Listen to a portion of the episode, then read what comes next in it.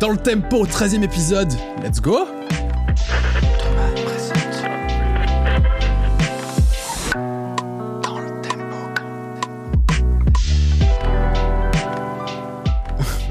Voilà. Tu as aimé ce petit hommage en intro, Michel Ça m'a beaucoup plu. J'ai pas osé faire un let's gong, mais le cœur y était. Ouais, ça viendra.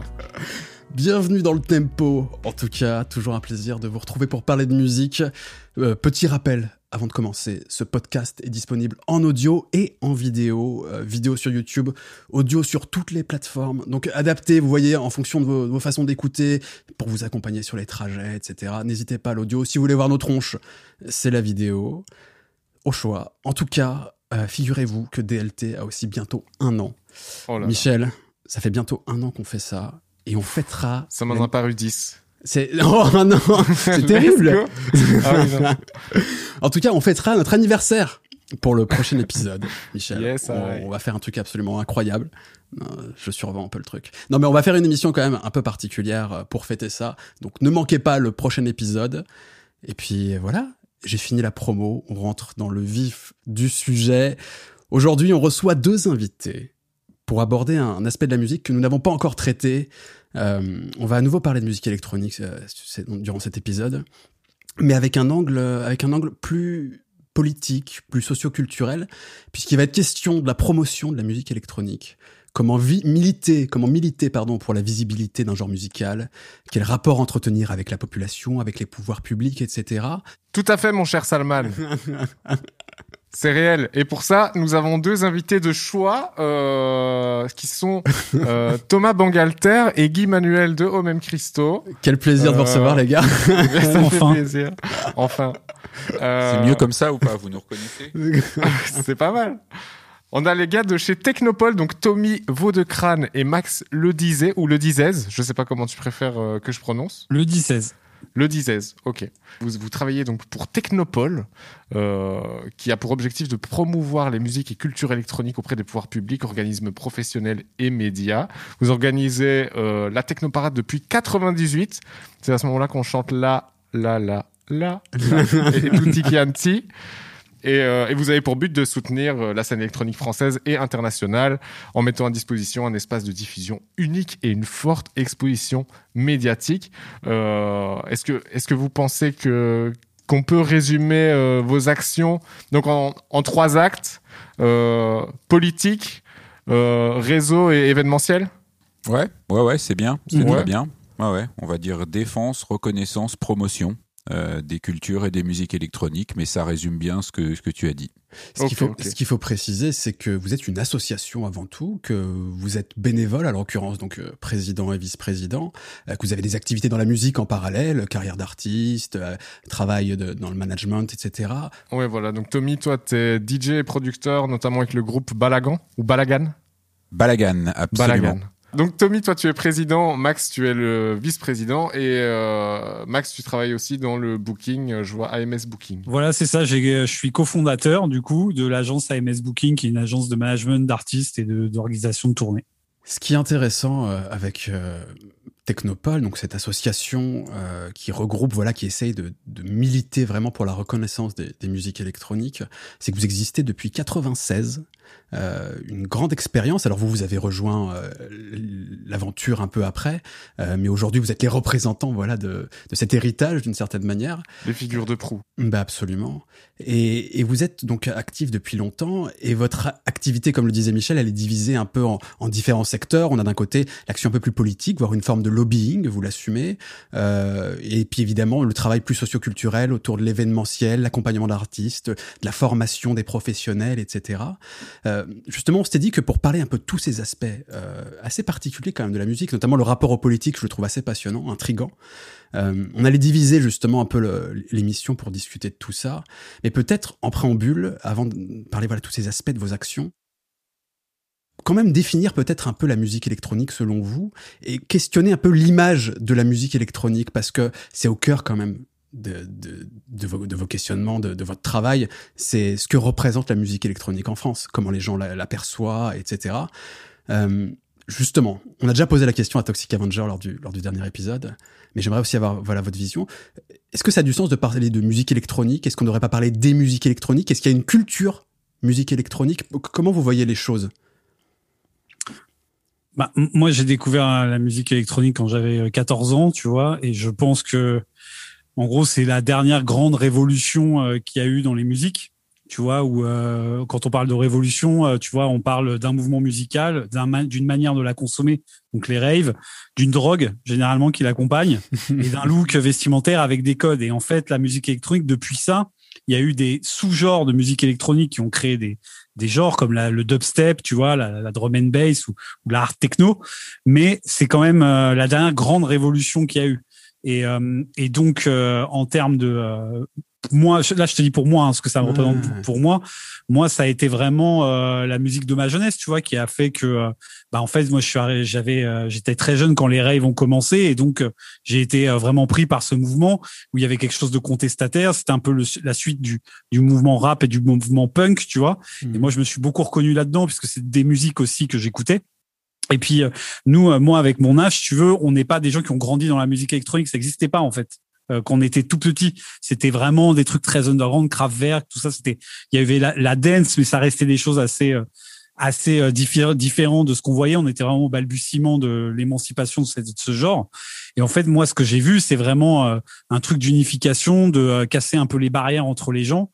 Et vraiment, les, les raves, c'était pendant un moment les seuls endroits où tu pouvais autant côtoyer des gens de tout milieu, tu vois, euh, que ce soit des milieux de classe aisée, des milieux populaires, des gens de différents horizons. Et ça, c'est vraiment un truc que la musique, de toute façon, a euh, comme pouvoir. Mais c'était d'autant plus vrai, euh, notamment dans les free parties, puisque c'était gratuit en plus. Et donc ça, ça a été une grosse claque pour ça. Et en France, je pense que c'est vraiment un mouvement hyper important, notamment sur la scène musicale, puisqu'on est très depuis depuis quasiment le début, les lanceurs de tendance et quasiment les inventeurs de cette musique, avec Pierre Henry, avec Schaeffer, euh, et, euh, et puis après avec la French Touch et avec tout ce qu'il y a eu, et puis euh, Justice, et puis tu vois, tu, parlais de Toxic Avenger qui a fait partie de cette vague.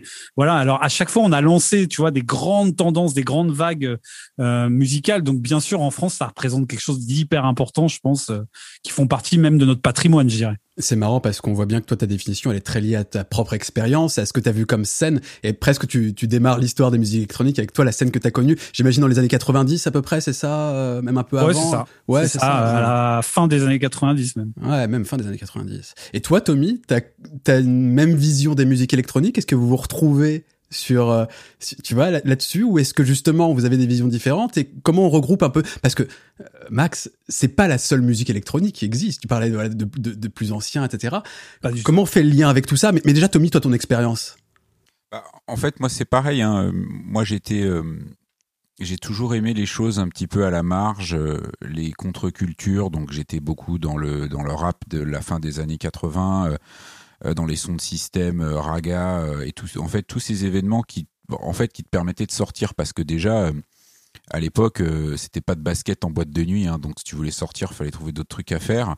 Et moi, c'est pareil, hein, j'ai tout de suite été attiré par cette mixité, cette diversité, et surtout cette manière de créer, en fait, parce que la, la musique électronique, c'est c'est de l'expérimentation. Hein, c'est comme ça que ça a commencé. Hein, c'est des gens qui avaient euh, des, synthé, des synthétiseurs, donc des outils euh, différents que les instruments de musique classique, et qui ont commencé à, à, bidouiller, à faire des sons, à faire des trucs, et puis finalement à développer des, des genres. Et, tous les genres de musique électronique, finalement, ils sont un peu arrivés comme ça. Hein.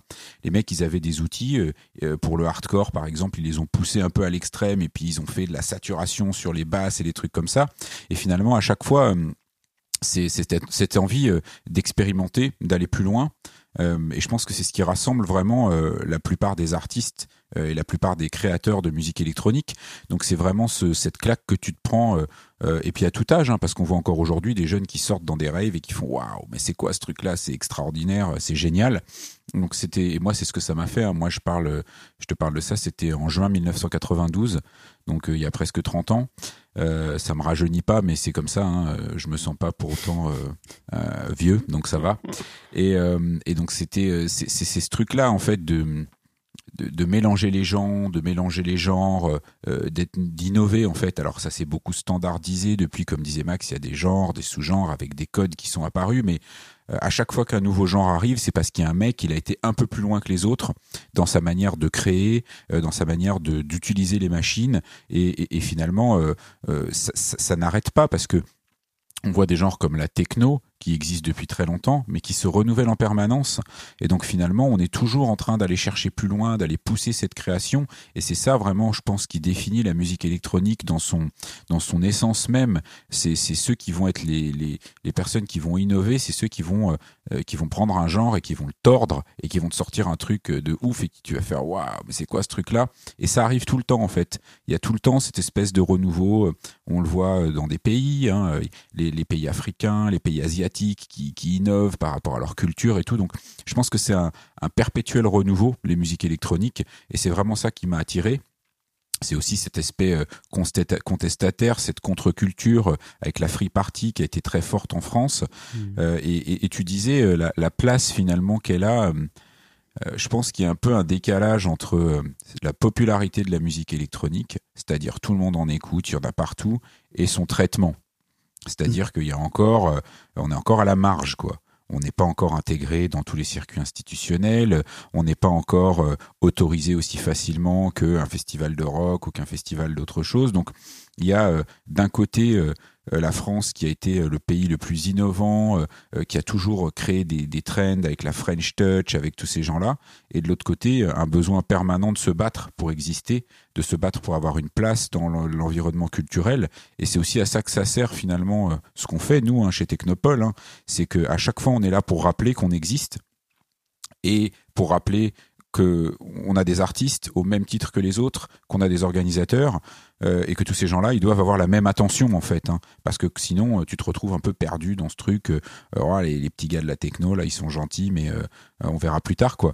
Et, le travail qu'on fait chez Technopole, c'est vraiment de rappeler en permanence qu'on est là, qu'on représente quelque chose d'important pour la jeunesse et beaucoup pour la jeunesse et encore plus aujourd'hui euh, avec ce qu'on a vécu depuis un an. Et je pense vraiment que le travail à faire et qu'on continue à faire, c'est ce besoin de d'exister dans ce, cet univers institutionnel et pas simplement euh, ouais c'est cool d'avoir un DJ en photo avec un ministre et puis après on les oublie mais vraiment de nous considérer à part entière parce que on a été à l'origine de beaucoup de révolutions dans les musiques électroniques. On le sera encore, je pense, et, mais on a aussi besoin d'être considéré, d'être accompagné euh, comme euh, comme il se doit. C'est intéressant. Bon, on a compris là clairement euh, quelle était la, mission d'une certaine manière de, de Technopole. Ce, ce, constat qui est illustré d'ailleurs, c'est j'ai vérifié derrière ce chiffre, mais vous m'avez parlé du fait que euh, plus de 40% de l'exportation de musique française, donc qui, qui va, qui conquiert des, des pays à l'étranger, c'est de la musique électronique. 40%, ce qui est un chiffre absolument hallucinant. Et effectivement, on peut se poser la question d'un éventuel décalage. On va on va développer ensemble hein, d'un éventuel décalage entre la présence de cette musique dans, dans l'univers français et son export quoi qui est euh, qui est apprécié en tout cas à l'étranger quoi. C'est euh, bah totalement. Et je pense une des choses les plus euh, les plus marquantes à ce sujet-là c'est qu'en fait sur le rock et sur le rap quand il y a eu l'expansion de cette musique donc le rock dans les années 70 et le rap dans les années fin des années 80 il y a des radios nationales qui se sont mis à passer exclusivement ces musiques là mm-hmm. Ce n'a pas été le cas sur la musique électronique. Il n'y a aucune radio nationale qui s'est positionnée euh, au milieu des années 90, fin des années 90, quand ça a explosé sur l'électro. Vraiment, il y avait des émissions spé sur des radios comme Fun Radio. Il y avait le, notamment le soir sur Fun Radio, mais il n'y avait pas de programmation exclusive musique électronique. Et du coup, c'est vrai que la radio avait une un énorme impact à cette époque, hein, euh, avant les réseaux sociaux, et ça a quand même du coup bloqué, je pense aussi, l'explosion de cette musique sur un mouvement beaucoup plus, euh, tu vois, on va dire populaire, mais sur, sur, les tranches d'âge, tu vois, éventuellement. Et, euh, et je pense que c'est vraiment un des aspects clés qui qui est pas arrivé sur cette musique, tu vois. Et sur le rap, enfin le rap au milieu des années 80, c'était une niche hein, avant que les radios se mettent à en passer. Mais c'est marrant parce que ça serait intéressant d'aborder ça d'ailleurs un jour, pourquoi pas dans l'émission, de l'importance des radios. Et d'ailleurs, ça reste encore aujourd'hui en fait un vecteur de découverte pour beaucoup de gens en France. Il y a les férus de musique évidemment qui ont aussi leurs propres canaux, etc. Mais et TikTok. Non, alors il y a TikTok évidemment, mais, mais tu, sur l'ensemble de la population, la musique, ça reste, la, pardon, la radio, ça reste un truc assez important pour découvrir la musique. Surtout à une époque, si tu veux, à l'époque dont on parle, donc fin des années 90, où vraiment, enfin, comment tu découvrais la musique, tu ah vois, oui, à moi, le rap, je le découvrais sur Skyrock, enfin, et donc la musique électronique, c'est devenu énorme, genre tous les groupes qu'on connaît, Daft Punk et tout, sans radio en France quand même. Hmm. Enfin, faut quand même se rendre compte de ce truc-là, et, c'est toujours le cas en fait. Bah, la, en fait, la, la, la, musique électronique, euh, ça a vraiment été euh, un débrouille-toi pour euh, survivre, quoi. Et donc, on a dû inventer des modes de diffusion, des modes de distribution, des manières de faire nos événements, parce qu'on n'avait pas accès aux médias, on n'avait pas accès aux, aux, à la télé, à la radio, aux, aux, discothèques même au début. on avait on avait du mal à organiser des événements. Donc, si tu veux, tous les canaux de diffusion classiques qui permettait aux gens de découvrir de la musique, on n'y avait pas accès. Ça a commencé à se déverrouiller quand tu as euh, eu des titres un peu plus euh, abordables comme les Guetta, les Bob Sinclair euh, et toute la French Touch avec Air et tous ces gens-là qui ont mhm. commencé à produire des titres qui, qui ont été un peu plus accessibles, qui faisaient des clips qui pouvaient passer sur M6. Mais en fait, ce qui caractérise nos musiques, c'est cette capacité à, bah, si tu peux pas rentrer par la porte, tu passes par la fenêtre, quoi. Et on a toujours trouvé des moyens de le faire. Et effectivement, quand on a eu euh, Internet est arrivé, euh, euh, moi j'ai connu MySpace. Nous, on faisait de la musique fin des années 90. Quand MySpace est arrivé, tout d'un coup, on s'est fait des potes au Japon, aux États-Unis, partout. On mmh. envoyait des boîtes de CD chez des disquaires à l'autre bout du monde. Et, finalement, tout ce réseau-là, on l'a développé de façon complètement indépendante. Aujourd'hui, il y a plus d'intérêt, mais c'est vrai que quand tu regardes sur les, les grandes radios d'une manière générale, ce sont les musiques un peu plus euh, accessibles qui passent, mais tu as tout un tas de, de genres et de sous-genres de musique électronique qui continuent à exister, qui, attirent des milliers, des dizaines de milliers de jeunes, mais qui sont présents nulle part. Pas de télé, pas de radio, rien. Donc c'est tout ce circuit alternatif qui s'est construit et qui a permis aux musiques électroniques d'exister parce que si on avait attendu que euh, on nous donne l'antenne, alors quand même il y a eu, y a qu'il a fait Radio FG qui a été bien sûr. qui, a, mais qui, n'est pas national si je dis pas de bêtises. Mais c'est pas national ouais. c'est dans certaines villes mais c'est pas national euh, et qui s'est battu pour ça. Mais effectivement hein, il y a eu la Sky Rave à un moment sur Skyrock avec Roscoe aussi. Mais comme tu disais Max ce sont plutôt des émissions qui se sont faites parce qu'il y a eu un moment ils se sont dit ah putain ça peut être bien euh, ça peut être cool hein, de faire un truc comme ça mais vraiment euh, aujourd'hui et puis aujourd'hui c'est aussi une question euh, de quotas hein, puisque il y a des quotas de langue de musique euh, à texte française qui doivent être diffusés dans les radios. La musique électronique n'en fait pas partie puisqu'on considère que il n'y a pas de paroles et donc finalement que c'est pas la nature du producteur qui fait la musique mais c'est plutôt les textes qui sont dans cette musique. Et donc ça c'est un des sujets sur lesquels on bosse et Max il a lancé quelque chose puisqu'il s'occupe de ça chez Technopole. Mais vraiment ça fait partie des des, combats, hein, parce que euh, nous, ce qu'on voudrait, c'est que les, jeunes artistes qui vont arriver, ils puissent, ils aient pas à galérer en fait comme euh, tous les gens de notre génération, euh, on a galéré pour exister, et que finalement aujourd'hui, c'est ce qu'on disait tout à l'heure, hein, le, la popularité de nos musiques euh, elle puisse permettre quand même euh, d'avoir une meilleure attention pour développer des carrières euh, et que finalement on ait accès à ces grands médias et à ces trucs-là. Alors ça se fait, ça se fait plus, de la musique de pub et des trucs comme ça. Donc il y a quand même un truc un peu, mais ça reste vraiment minoritaire par rapport à, enfin, tu vois, c'est un peu l'iceberg. Hein, tu vois les mecs euh, qui sont là, mais en dessous, t'as tout le reste. T'as tous ceux, tout, tout qui constituent euh, l'underground, euh, les musiques de niche, et c'est eux qui ont besoin de ce soutien pour exister. Donc, il y a beaucoup de taf à faire, mais on a toujours su se débrouiller, on a toujours su se, se trouver des solutions pour se réinventer, se transformer. Et c'est aussi notre propre. Hein, on, on, on, lâchera rien en fait, même si on nous ferme la porte, on trouvera toujours moyen de rentrer. Quoi. Michel, tu te rappelles, toi, t'es tes premiers contacts avec la musique électronique Parce qu'on n'est pas de la même génération, il faut bien le dire, Michel et moi, de, la vôtre. Donc je pense que c'était complètement différent. As, tu te rappelles limite d'un moment marquant où tu te dis ah ça c'est la musique électronique ou euh... Euh, bah déjà, c'est, ce serait euh, intéressant. Est-ce que tu as la même définition aussi limite Oui, voilà, c'est ça. On a tous une définition un peu intuitive de la musique électronique, mais le rap à l'heure actuelle, euh, c'est de la musique électronique. Enfin, tout est de la musique électronique. Genre, ah bah, complètement, ouais. Tu vois, tu, la, la, plupart des trucs, là, en ce moment, moi, je suis à fond dans l'hyperpop. L'hyperpop, c'est de la musique électronique à fond, tu vois.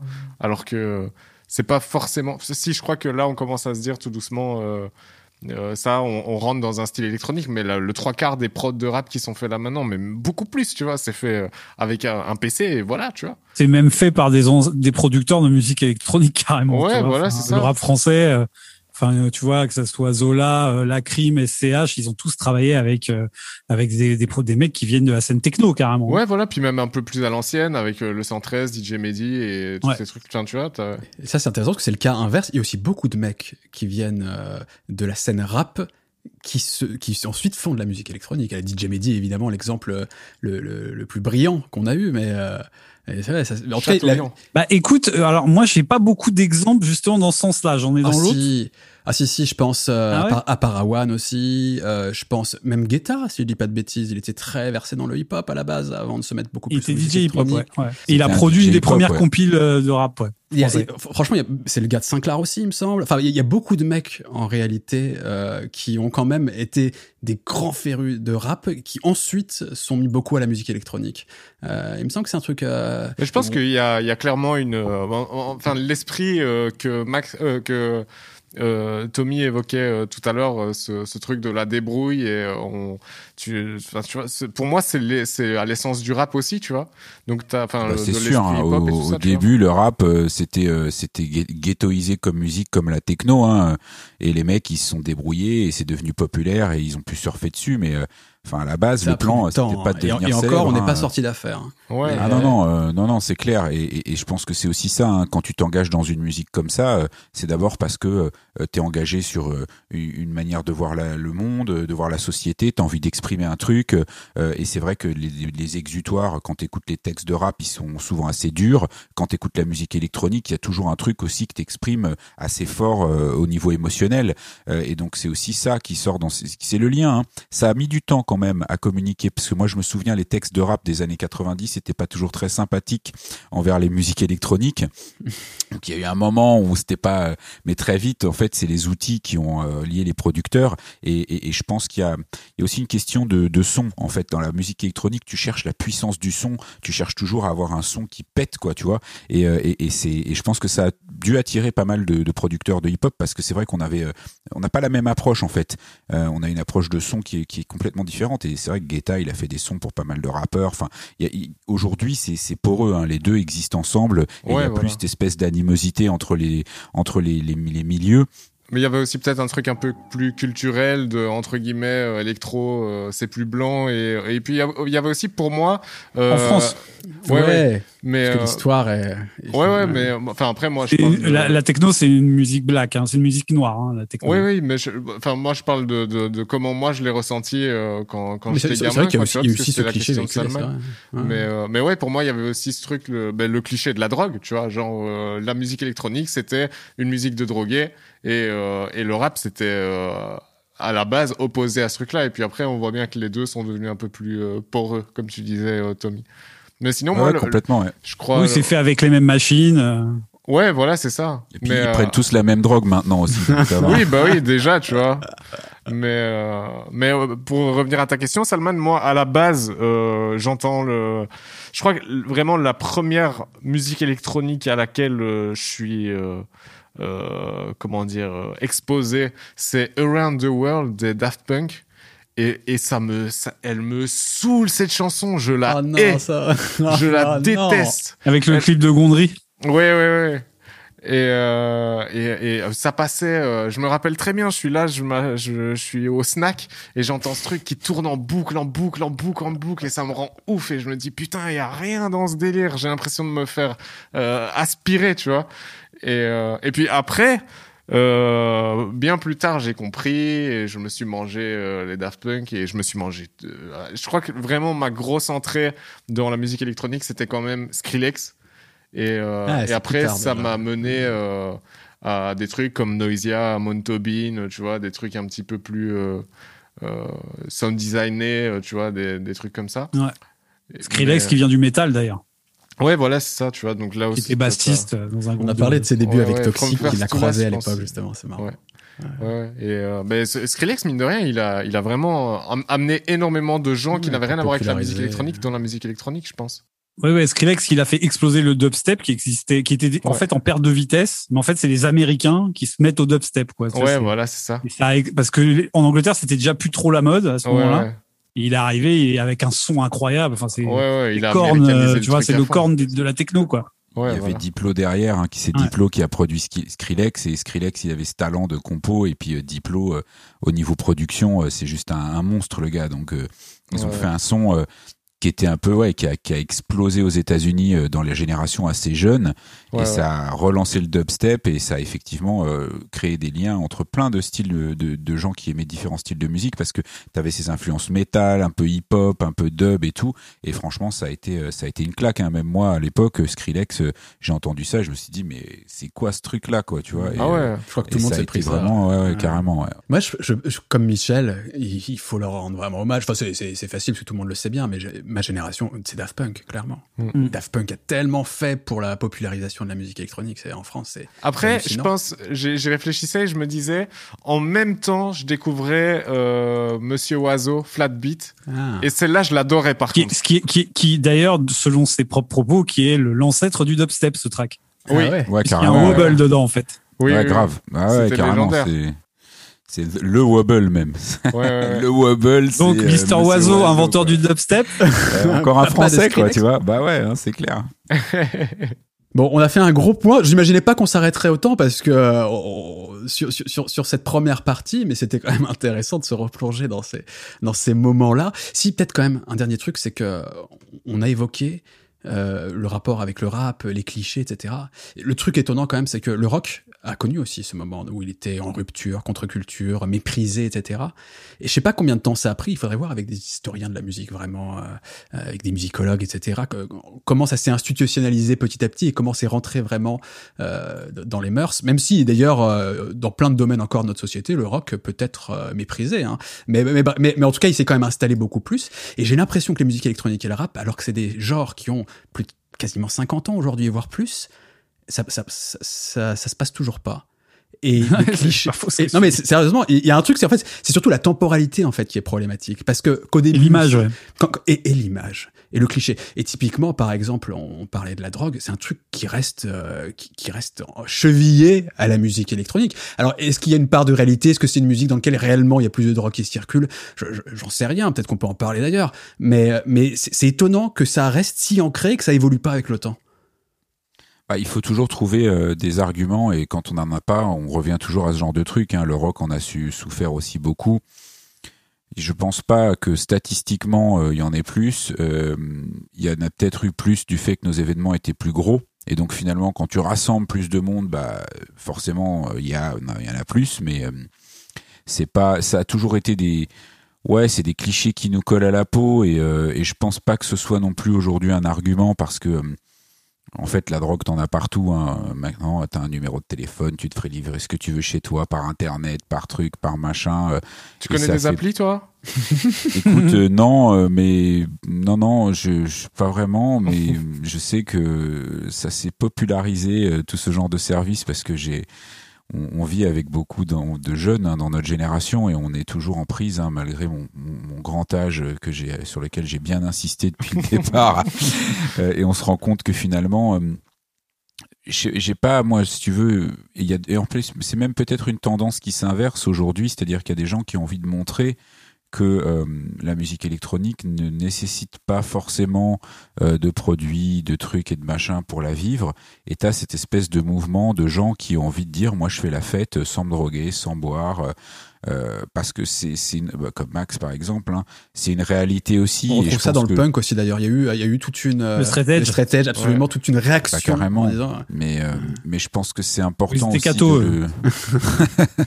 de le souligner parce que euh, c'est vrai que le, le cliché, euh, ça fait partie des choses qui nous ont desservi énormément dans les années 90 parce que les médias se sont engouffrés là-dedans en mode oh regardez les drogués arrivent à côté de chez vous et finalement euh, on nous a fermé énormément de portes à cause de ça euh, alors que c'est pas une réalité plus euh, forte. Et, je dirais même qu'on a on a toujours été très attentif à ça parce qu'il y a eu toujours eu des, des associations qui ont fait de la prévention, de la réduction des risques dès les années 2000, même à un moment où c'était interdit puisque informer sur les produits stupéfiants, c'était considéré comme du prosélytisme.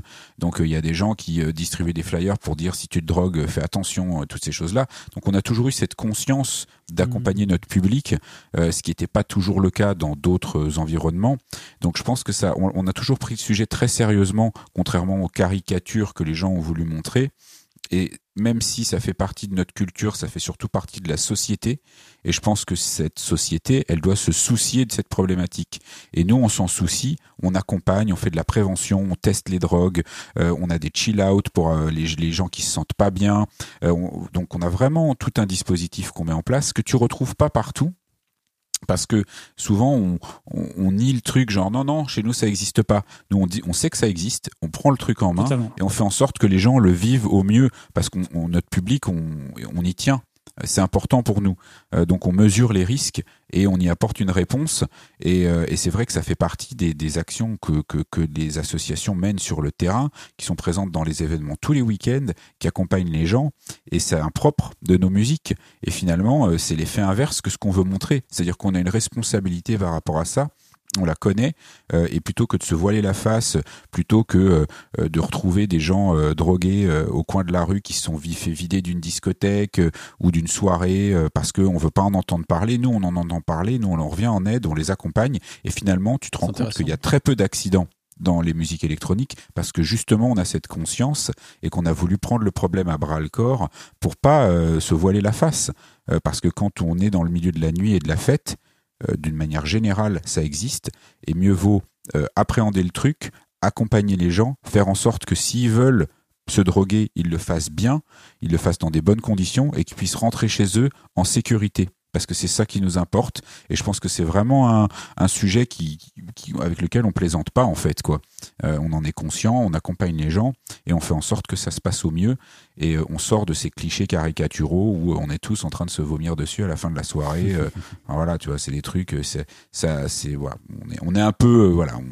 moi, je réagis un peu comme ça parce que mm. c'est vrai que c'est des, des c'est des trucs qui nous qui nous ont été opposés pendant longtemps et qui nous ont empêchés d'avancer.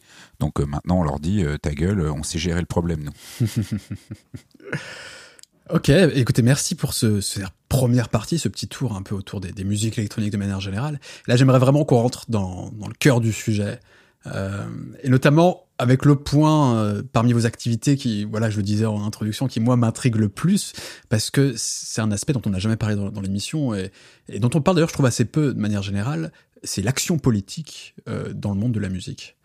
Euh, là, on a bien compris comment vous, vos enjeux, hein, comment vous cherchez à défendre la musique électronique, etc. D'ailleurs, le dernier sujet à propos des drogues, on voit aussi que c'est profondément politique. Et d'ailleurs, ça peut, on, pourrait discuter de l'actualité en ce moment. Enfin bref, on voit bien qu'il y a des liens euh, multiples à faire entre la musique et l'action politique et les pouvoirs publics, même de manière générale.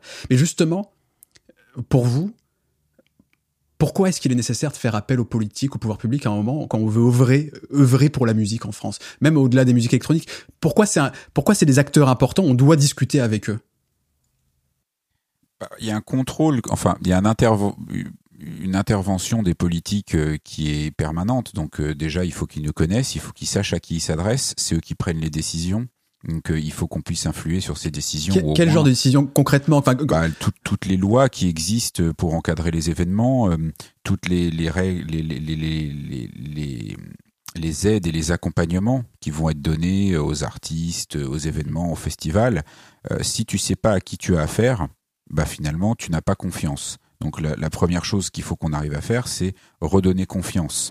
Donc euh, on essaye de les rencontrer, de leur expliquer ce qu'on fait, de leur montrer que finalement euh, nos artistes, nos festivals, nos événements euh, bah, travaillent de la même manière que tous les autres, payent les mêmes taxes, mettent en place les mêmes contraintes réglementaires pour accueillir du public parce qu'en France quand même quand on organise un événement c'est une galère enfin c'est il faut vraiment avoir envie de le faire hein. Mmh. Il faut avoir bac plus 12 en plein de trucs parce que sinon tu tu y arrives pas et donc notre notre rôle c'est vraiment de d'éduquer les politiques d'éduquer les institutions de leur donner les outils pour nous comprendre et de faire le lien entre eux et notre écosystème pour bien leur faire comprendre nos besoins, de quoi on a besoin, euh, comment il faut qu'on travaille ensemble et de quelle reconnaissance on a besoin. on, parle de politique, mais c'est plus les institutions parce que tu vois, on passe pas notre temps avec les ministres euh, et on passe pas notre temps à l'Assemblée nationale comme font euh, la plupart des organisations de lobby. On parle beaucoup avec ce qu'on appelle les techniciens. Hein, ce sont des gens qui interviennent justement sur euh, ces questions euh, de législation, euh, ces questions d'accompagnement, qui font en sorte que les subventions soient adaptées aux différents acteurs culturels. Et donc nous, vraiment, notre boulot, c'est ça. C'est de dire, voilà qui on est, voilà ce qu'on fait, voilà à quoi on ressemble, euh, on a des casquettes, des t-shirts, des trucs quand on y va. On met pas de costard. On s'est, on s'est on s'est pris ça d'ailleurs une fois. Un mec qui nous a dit, euh, mais euh, dis donc les gars, vous pensez pas que vous seriez mieux entendu par les politiques si vous mettiez des costards et que vous faisiez des présentations PowerPoint Bah, en fait, on n'était pas certain du truc, quoi. Et, finalement, c'est aussi notre singularité qui fait qu'on est reconnu et, et entendu parce que c'est, ça fait partie de notre, voilà, notre, de notre identité. Euh, mais c'est vraiment ça, hein. c'est de l'éducation, c'est du travail au corps, on va dire, hein, pour se faire comprendre. Et, euh, et, surtout, euh, nous, ce qui nous préoccupe, c'est pas tant qu'on se prenne une tape sur l'épaule de la part d'un élu, d'un ministre ou de quelqu'un. C'est que quand il va y avoir des décisions qui vont être prises pour qu'il y ait des aides, des accompagnements, une prise en compte des artistes, une prise en compte des festivals, que nous, on soit bien dans cette équation-là et qu'on puisse bénéficier euh, des mêmes aides et des mêmes accompagnements à partir du moment où on, s'acquitte des mêmes contraintes et notamment qu'on paye toutes les taxes euh, et qu'on fait les choses dans le règle, dans le cadre qui nous est imposé. Hmm. Max, comment ça se passe le, alors, j'imagine que vous avez aujourd'hui créé un réseau, mais c'est quoi? On débarque euh, au ministère de la Culture, on débarque à la mairie de Paris si c'est à Paris. Comment comment ça se passe? Est-ce que tout de suite on est écouté? Est-ce que est-ce que le politique il, assume de dire oui j'ai besoin des acteurs ou est-ce qu'il faut s'imposer? Comme euh? bah, déjà, Technopole existe depuis pas mal d'années, donc a, a créé ce lien euh, et, et identifié comme un interlocuteur depuis beaucoup d'années. Donc on, on, on, bénéficie de cet héritage, tu vois, aujourd'hui, et, et on n'arrive pas, euh, ils savent pas qui on est, ils, connaissent cette association. C'est vrai que depuis euh, euh, bientôt trois ans, le CA, il y a eu un, un, nouveau CA qui a été reformé avec une nouvelle équipe. Et c'est vrai qu'il y a plein d'actions qui ont été menées depuis. Et, euh, et nous, on arrive euh, toujours sur pour réagir sur des sujets. Euh, alors, on a été très présent là suite à la crise sanitaire parce que les premiers qui se sont arrêtés, c'est les boîtes de nuit et les événements le 14 mars. Et on n'a toujours pas rouvert, tu vois. Donc, et a priori, ça va être les derniers à rouvrir. Donc, on a très vite on s'est dit ok, euh, soit on reste comme ça, soit on s'unit et, et, on œuvre un peu pour la scène. Donc on a on a créé ce, ce mouvement un peu qui était qui vient d'un groupe WhatsApp qui s'appelle la sphère électronique, qui a été créé par plusieurs personnes, euh, qui n'est qui n'a qui n'a pas d'identité propre, mais qui a réuni plus de 250 professionnels, mmh. artistes, agents, euh, tout confondus, pour justement qu'on se fasse circuler les infos et qu'on crée des groupes de travail. Et donc assez vite, nous on a fait remonter ces choses-là euh, auprès du ministère. Donc euh, quand il y a eu, euh, tu vois, des trucs très concrets de, type des aides pour les jeunes intermittents ou qui avaient des, des dossiers de subvention à monter pour les entreprises du spectacle, bah nous on a décidé d'intervenir pour rappeler les spécificités liées à notre notre activité, puisqu'il faut rappeler que sur les musiques actuelles aujourd'hui, généralement, toutes les salles de concert classiques partout en région elle ferme à 11h30, tu vois, 23h. Et, et encore, tu vois, euh, des fois c'est même plus tôt. Nous, c'est l'heure à laquelle on ouvre. Tu vois, donc déjà, on n'est pas du tout sur les mêmes temporalités, et c'est quelque chose qu'il faut prendre en compte. La nuit, tout le monde vit la nuit. La nuit, ça fait partie de la vie des gens. Donc, il faut pas euh, diaboliser la nuit. Il faut pas essayer de la faire comme si elle n'existait pas. Il se passe des choses la nuit. Et la musique électronique, on, on l'a rappelé depuis le début, ça fait partie de la culture. Tu vois, euh, les artistes, euh, comme tu l'as répété, 40% euh, de l'export, c'est la culture française. Quand tu parles à un jeune aux États-Unis de la musique française, il te dit DJ Snake. Hein, il va pas te, tu vois, il va pas te, te, te dire les jeunes artistes, les jeunes chanteurs. Il va même pas te dire les rappeurs français, tu vois. Donc aujourd'hui, c'est important qu'on montre qu'on existe. Et donc c'est ça, c'est souvent sur des réactions à chaud. Et, et voilà, bien entendu, c'est pas forcément tout le temps facile. Des fois, ça nécessite plusieurs rendez-vous. Mais si tu veux, maintenant, cette musique, comme on l'a dit, elle existe depuis longtemps. Et en fait, il y a des grands professionnels maintenant dans cette musique, tu vois, euh, des gens qui sont qui, qui, gèrent des boîtes, qui, qui sont artistes, voilà, qui, qui connaissent par cœur le système français et même des fois peut-être un peu plus malin puisqu'on est une musique qui a toujours su s'adapter malgré toutes les répressions qu'il y a eu. On a toujours trouvé le truc pour continuer. Tu vois ce que je veux dire? Et à continuer à exister euh, malgré euh, toutes les lois qui ont été mises en place euh, à partir de 2002 pour contre les free parties. Et ça a toujours continué en fait. Hmm. Donc on, on sait s'adapter. Et je pense que cette faculté d'adaptation, là sur le confinement, elle a été importante, euh, tu vois, et sur une écoute de la part des politiciens qui qui qui qui avaient besoin aussi, tu vois, d'avoir un retour d'expérience, quoi. Ouais, puis on avait le temps aussi de de, de, de, de, pas les lâcher et, et c'est vrai que ça c'était c'est aussi un truc qui était peut-être le seul point bénéfique hein, c'est qu'on a pu prendre du recul par rapport à tout ça et qu'on a pu le, le, vraiment prendre le temps de rencontrer toutes les interlocutrices et tous les interlocuteurs nécessaires pour bien faire comprendre euh, nos spécificités, euh, notre importance. Et c'est vrai que depuis un an, on a encore plus de relations avec le ministère de la Culture, euh, avec les, les, instances comme le Centre national de la musique, les, la ville de Paris. Enfin, donc c'est vraiment, on, on sent que finalement, peut-être que cette période aura été bénéfique pour faire reconnaître les musiques électroniques. Et en tout cas, maintenant, euh, ils savent qu'on les lâchera pas euh, si jamais on doit se faire entendre. Donc, on a cette écoute aussi. Et, euh, et, on espère que ça va nous permettre de reprendre sur des bases un peu plus solides et que nos professionnels vont pouvoir être accompagnés comme il faut aujourd'hui, demain. Et surtout si jamais demain il y a une crise comme celle-ci, on mettra moins de temps à se faire entendre et euh, on sera certain que tout le monde pourra être mieux aidé. Est-ce que euh, il y a des changements? Est-ce que vous ressentez des changements euh, en fonction des directions politiques? C'est-à-dire, si on prend, alors il y a l'échelle locale, territoriale, il y a l'échelle nationale, etc. pour prendre un truc un peu plus direct avec le, à l'échelle territoriale, locale, une mairie par exemple, ça change de bord politique, ça se ressent ou même juste de personnes, ça complique les affaires, ça peut ça peut jouer sur euh, sur les politiques publiques euh, culturelles de de plus avoir les mêmes interlocuteurs? Bah, faut être malin en fait. Euh, c'est-à-dire, nous, on n'a jamais affiché une couleur politique à gauche, à droite, au milieu. Bon, évidemment, les extrêmes, on évite et c'est, je pense que c'est normal pour tout le monde. Mais nous, comme on est, on, on, défend une culture, euh, la culture, elle n'a pas de couleur politique, elle existera qui est la gauche ou qui est la droite. Donc, euh, on essaie évidemment d'exister par là, euh, avec toutes les couleurs politiques qui peuvent être là. Hein. C'est vrai que on a vécu, enfin Technopole à 25 ans, il y a eu différentes couleurs politiques au pouvoir. les programmes culturels sont pas les mêmes quand même, franchement, en fonction des programmes politiques, en fonction des, des orientations politiques. Tu, si tu veux, c'est ça dépend des, des, hommes et des femmes, en fait, beaucoup. Euh, on peut pas résumer ça à une couleur politique quand on parle de culture, puisque généralement les gens qui s'occupent de la culture sont des gens qui sont passionnés par le sujet. Et donc, euh, euh, on n'est plus au moment où on va dire la techno c'est pas bien. Nous on l'a vécu avec Technopole au début des années 2000. Il y avait beaucoup d'événements qui étaient interdits et, dans les arrêtés c'était musique électronique. On a fait quelques procès, on en a gagné. Euh, notamment sur la ville d'Avignon et quelques autres collectivités. Et donc il y a une jurisprudence, donc il n'y a plus cette discrimination. Donc déjà, on a passé ce, ce sujet-là.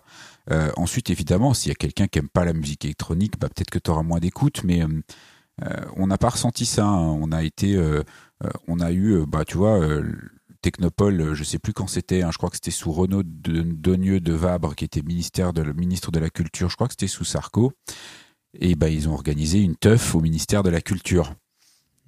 C'était pas la gauche qui l'a organisé. Donc, si tu veux, il y a toujours un truc. Je pense qu'il faut vraiment. La culture, c'est particulier. Euh, c'est un truc euh, hyper, euh, c'est de la sensibilité humaine. Euh, t'aimes l'opéra, t'aimes la peinture, t'aimes la sculpture. Donc tu peux pas, quand t'es face à des gens qui défendent finalement, on défend pas des intérêts économiques quand on va les voir. On défend une culture, on défend un mode d'expression, on défend un mode d'expression d'une émotion, d'un sentiment. Alors ils peuvent dire, oui, je comprends pas la musique électronique, c'est chelou, ça fait boum boum. Certes, mais derrière ils peuvent pas nier que c'est des artistes, des créateurs, des gens qui investissent du temps, de l'énergie pour créer des œuvres. Et donc on a autant le droit d'exister dans leur euh, politique culturelle qu'ailleurs. On a effectivement eu euh, des, gros problèmes quand certaines mairies ont passé euh, au Front National, par exemple. Là, on a senti, là, ça rigole plus, et donc on a dû intervenir. Il y a des festivals qui se sont déplacés de ville parce qu'ils pouvaient pas accepter ça. Donc il y a effectivement là, il y a un engagement politique à avoir parce qu'on peut pas tout accepter. mais bon, gauche, droite, finalement, du moment qui que les humains sont des gens passionnés de culture, ça va fonctionner en fait. Alors différemment, il y a peut-être une approche plus économique, de l'autre côté une approche plus sociale, une approche un peu plus dure, euh, euh, comme ci ou comme ça. Donc il faut s'adapter, il faut comprendre. mais euh, on essaye nous de passer un peu entre ces trucs où il faut s'engager politiquement et tout parce que euh, nous ce qu'on veut c'est que cette culture elle existe qu'elle se diffuse évidemment on a des valeurs euh, et on va privilégier la création le lien social l'inclusion la diversité plutôt que la rentabilité le chiffre d'affaires le truc et le machin. Donc, on nous dira, vous êtes plutôt à gauche qu'à droite. Mais bon, finalement, euh, nous, ce qu'on veut, c'est, c'est, encore une fois défendre nos artistes, notre expression, notre culture, et on le fera avec qui on a en face de nous.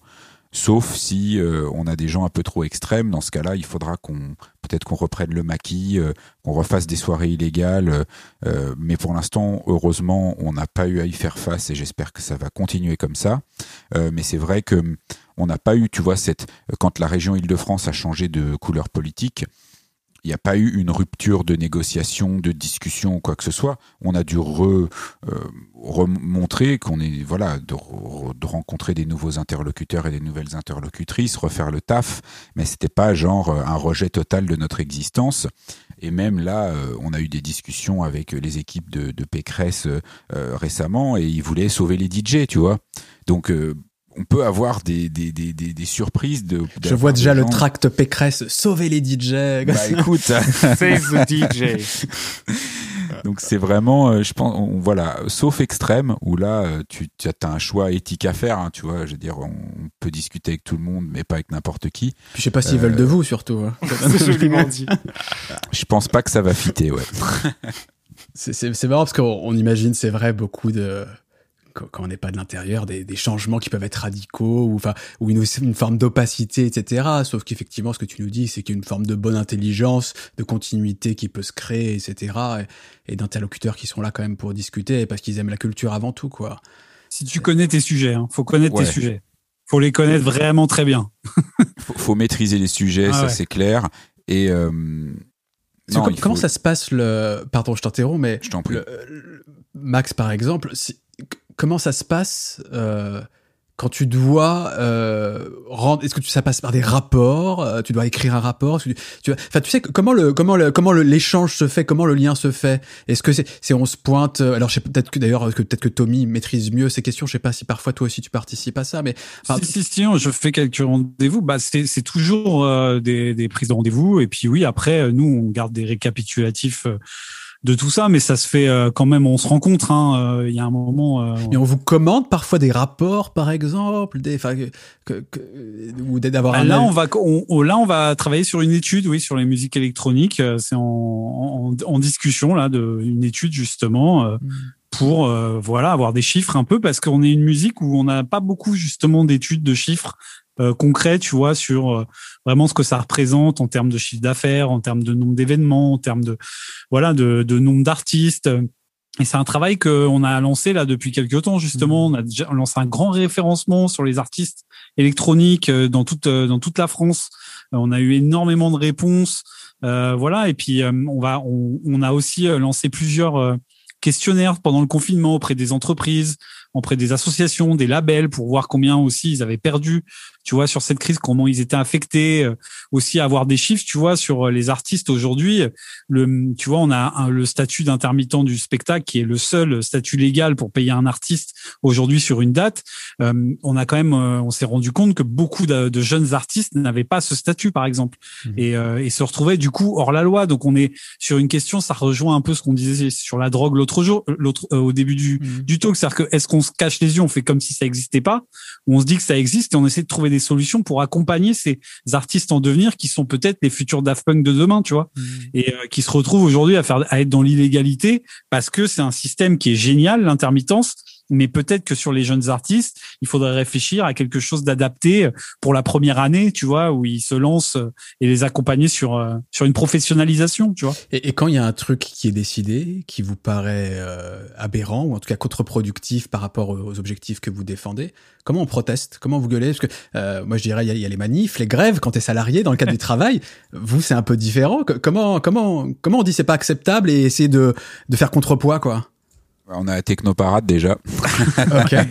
donc on leur, c'est un moment où on prend la parole et puisque tu as 400 000 jeunes qui sont dans la rue, même s'ils sont là pour faire la fête pour beaucoup, il y a quand même une forte attention des médias et là on peut faire passer des messages. Mmh. Bah, en fait, généralement, quand il y a un truc qui nous qu'on n'accepte pas, on, voit déjà qui ça affecte. Est-ce que ça affecte que les musiques électroniques? Est-ce que ça affecte la culture dans son intégralité? Et on a eu pas mal d'actions euh, jointes avec d'autres organisations, d'autres syndicats, parce que en fait, t'as pas énormément de moyens. Donc généralement, c'est euh, on écrit une tribune dans un magazine qu'on signe avec plein de gens, euh, des artistes, des réseaux. On prend la parole dans les médias, puis on va les voir surtout. Puis on leur dit, bah c'est quoi, qu'est-ce qui se passe, pourquoi vous avez fait ça en fait? là, y a là par exemple un, un truc sur le, sujet de la copie privée. Euh, avec euh, effectivement une remise en question de la copie privée. Euh, alors j'ai pas exactement tout suivi, donc je vais pas rentrer dans le débat technique, mais mmh. copie privée qui est reversée à des organisations comme la SACEM, qui permet de financer les artistes, qui permet de financer des actions culturelles, qui aujourd'hui est, remise en question sur la question, je crois, du recyclage des produits, mmh. et donc qui est menacée. À la revente qui est à nouveau. Ouais, exactement. Et là, tout le monde sur les téléphones portables. C'est ça. Et donc tout le monde se mobilise pour aller à l'encontre de ça. Donc c'est vraiment en fait, euh, euh, on prend la parole par les moyens qu'on a, généralement les médias. Euh, nous, on a la chance d'avoir la Technoparade, donc c'est une plateforme aussi, mais euh, c'est pas le seul moment où on va se mobiliser et, et on essaye en fait. sinon, ce qu'on fait beaucoup aussi, c'est qu'on on contacte les députés, on contacte les sénateurs en direct, euh, on trouve des, des, groupes parlementaires qui sont à l'écoute de ce qu'on fait et qui peuvent porter les sujets.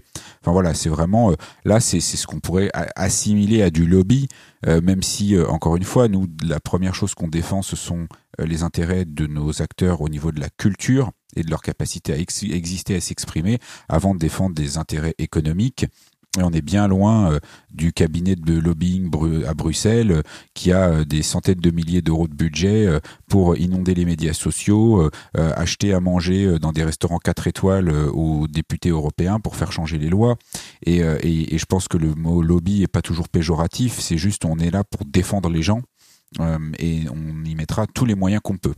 Euh, c'est pas toujours facile et c'est vrai que des fois quand on nous voit arriver avec nos casquettes et nos baskets, on dit c'est qui ces gens, mais ils voient qu'on sait parler, qu'on sait s'exprimer, qu'on maîtrise nos sujets et que euh, c'est pas on, on peut pas pouvoir balayer le truc d'un revers de main. Et souvent, c'est là qu'on nous prend au sérieux aussi, parce qu'on se rend compte que bien qu'on ait notre identité propre, euh, on maîtrise les mêmes sujets, on parle le même langage, et finalement tu peux pas nous la faire à l'envers en nous disant oui mais vous comprenez, euh, vous comprenez rien. Bah si, on comprend bien les choses, euh, on sait exactement comment on est concerné par tous ces sujets-là et comment y répondre, et finalement on, arrive à quand on, se mobilise bien tous ensemble, et ça, ça a été beaucoup le cas cette dernière année, on arrive à faire bouger les choses. Et une autre part importante de vos activités, c'est l'organisation d'événements. Vous avez euh, notamment créé la Technoparade en 98, comme je le disais tout à l'heure. C'est quand même un, événement majeur. Euh, organiser des événements, c'est. Est-ce que vous pensez que c'est le meilleur moyen de s'adresser directement à la population? Ouais, c'est la sève de notre mouvement. Hein, tu vois, c'est qu'aujourd'hui, ça représente une grande part de la jeunesse. Donc euh, c'est comme ça qu'on se retrouve. C'est là où cette musique s'exprime le mieux. Il euh, n'y a pas meilleure page de pub pour un, un track euh, d'électro de, que le jouer dans un club par un DJ parce que tu le kiffes, tu vas faire une story avec, tu vas t'en rappeler. Puis après quand il va être rejoué, tu vas te rappeler ce moment. C'est hyper proustien. Enfin il y a y a un truc qui est vraiment fort et qui qui existe que dans ces moments-là. Donc oui, les événements c'est une part part obligatoire même, tu vois, de notre mouvement. Bah oui, surtout que c'est assez lié à la, la culture de, de, manière générale, quoi. Enfin, je veux dire, le, le mm. la musique électronique, ça dépend. Tu, tu, peux arguer que typiquement du Hammond Tobin et encore, tu vois, ça va s'écouter plus chez soi. Euh, mais sinon, c'est vrai qu'il y a un côté euh, Ça dépend quel morceau d'Amon Tobin, hein, parce qu'il y a des trucs, euh, moi, je me lève et je danse direct, hein, euh, tu vois, genre. Ouais, c'est vrai. Juste. Après, tu vois, on a un, un truc qui est un peu, euh, qui est un peu unique dans, dans notre genre musical, c'est qu'on a des artistes qui vont faire très peu d'écoute en streaming ouais. mais qui vont remplir des énormes salles à travers le monde entier. Ouais, ouais. Il y a peu de genres musicaux qui ont ça, tu vois. Généralement, le succès euh, stream euh, euh, est le miroir du succès du, billet, du nombre de billets qu'ils vendent. En musique électro, c'est pas du tout le cas. Euh, je peux te citer vraiment plein d'artistes et tu regarderas leur chiffre de stream et ils remplissent des zéniths sans problème, tu vois. Okay, bah, par exemple bah par exemple, je te dis, Amon Tobin va voir un peu ses streams, c'est pas forcément euh, les plus gros chiffres euh, que tu peux avoir en tête. Je pense à des artistes comme les Govel, je pense à des artistes, euh, tu vois, comme des artistes peut-être comme One Point Trick Saver, tu vois, qui aujourd'hui est très gros, mais il y a quelques années et qui aujourd'hui, tu vois, qui remplit des très grosses salles sur des genres musicaux un peu plus pointus, tu vois, qui qui Alvanoto, c'est un artiste qui joue dans des très grandes salles aussi, tu vois, qui est un artiste qui fait de la musique très très plutôt ambiante, plutôt XP. Donc on a, euh, tu vois, et même dans la techno euh, dite un peu dure, euh, tu vois, je vois chez nous des artistes un peu à la mode et tout, comme Antigone et tout, qui n'ont pas des, énormes chiffres de vues, mais pourtant qui tournent dans le monde entier. Ouais. Mais c'est intéressant, ça, cette. J'ai pas assez réfléchi à la question, donc je veux pas dire de conneries, mais je pense qu'on peut interroger la, la corrélation entre euh, écoute, chiffre d'écoute et concert. Parce que historiquement, les gros vendeurs faisaient les grosses tournées, etc. Mais j'ai l'impression que c'est pas seulement dans la musique électronique qu'il y a de plus en plus un décalage avec des artistes qui fondent leur modèle économique et le rapport à leur public avec la tournée, et d'autres à travers la communication, le web, le streaming, etc. Et de plus en plus, une, tu, je trouve qu'il y a une forme de de culture qui, qui, qui, qui se sépare petit à petit entre l'artiste qui n'est pas un artiste live, alors qu'avant c'était presque un passage obligé et de l'autre côté l'artiste qui est avant tout un artiste live quoi. Alors c'est pas c'est pas aussi noir et blanc que ça évidemment, hein, mais mais il y a quand même ce petit décalage qui se fait de plus en plus euh, un peu à l'encontre de ce qui se faisait auparavant, j'ai l'impression. Bon, je bah, il y, a, y a surtout un, un, un, truc en fait qui est euh, que cette musique, elle, il n'y a pas eu de, euh, si tu veux, elle s'est pas construite sur le streaming en fait. Mmh. Il n'y a pas eu de grande explosion de la musique électronique sur le streaming.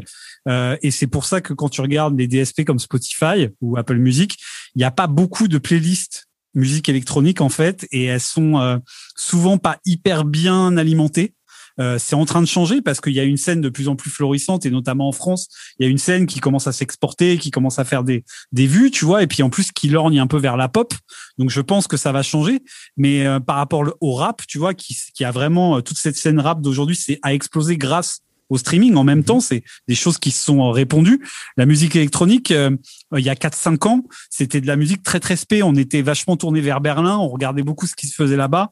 La musique française était aussi beaucoup influencée par cette musique-là. Et c'est vrai que c'est une musique, euh, voilà, où des plages qui durent 8 minutes, euh, tu vois, c'est avec des, longues intros, donc c'est pas forcément des choses qui se prêtent énormément, on va dire, au marketing, tu vois, c'est de la musique mhm. qui est qui est pas vraiment marketable en fait. Et, et c'est vrai que depuis peu. J'allais dire, même si un mec comme Paul Kalkbrenner, il a réussi vraiment à, à, mélanger et, à devenir une figure et à la fois forte en, termes de communication, de marketing, etc. Et, euh, et en restant quand même dans l'esprit très berlinois. mais c'est peut-être une anomalie d'ailleurs. Exactement, exactement. Et donc, euh, et depuis peu, c'est vrai qu'on a, on a toute une scène plus dure qui, qui a repris un peu les codes, on va dire, de la art techno française, tu vois, pour moi, mmh. et qui s'est réapproprié un peu ce truc-là, et même des musiques un peu qu'on disait à l'époque un peu euh, diabolisées, comme le hardcore, le gabber, tu vois, qui aujourd'hui, on retrouve ces codes-là dans des dans des choses de beaucoup plus pop. Et je mmh. pense que ça, c'est aussi des choses issues de notre histoire à nous, tu vois. Euh, parce que nous, on a en France, ça a été très populaire ces musiques-là.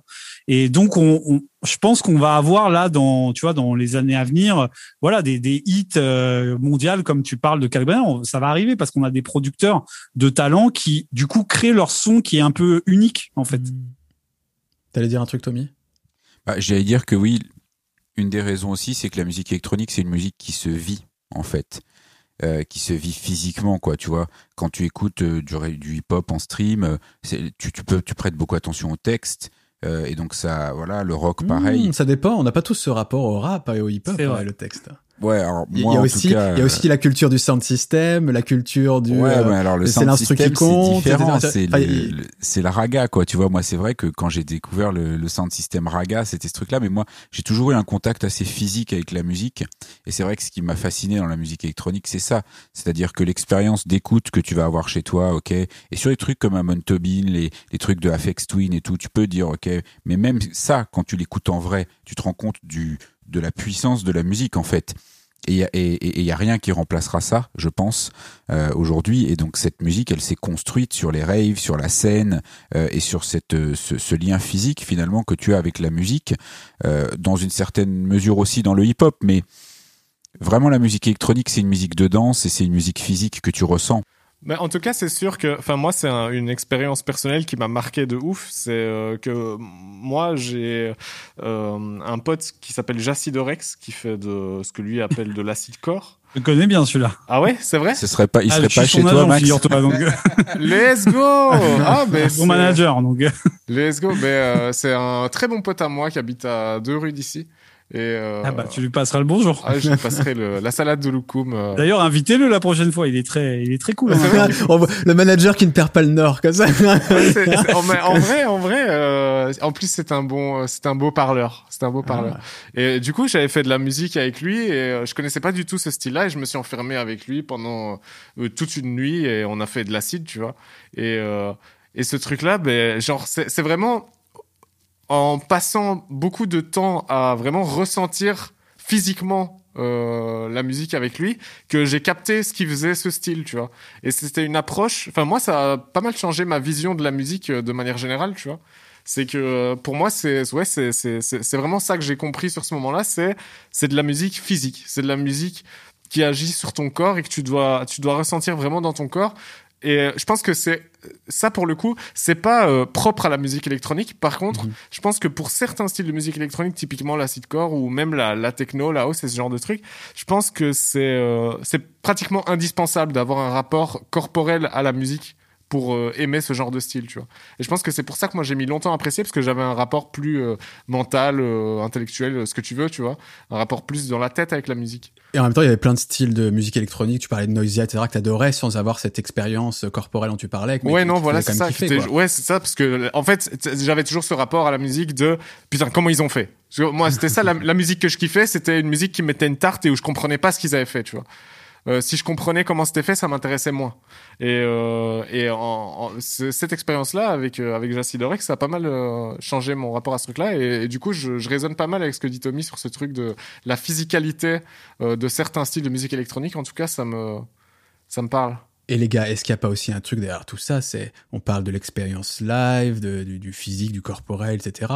Mais est-ce que c'est pas aussi dans l'ADN un peu de la musique électronique, l'aspect festif, tout simplement, de se retrouver et de faire la fête Si, ensemble Complètement, avec cette- c'est c'est c'est le la communion. C'est c'est même un truc un peu mystique, quoi. Tu vois, Ouais, ouais. quand t'es sur un dance C'est floor et que tout le monde est là et, et danse en même temps et, et tu sens que cette cette tension euh, monte auprès de tout le monde là. Enfin, c'est c'est sûr. Hein, donc euh, c'est euh, ça fait partie de l'expérience et il faut la vivre pour comprendre. Et c'est ce que tu dis effectivement.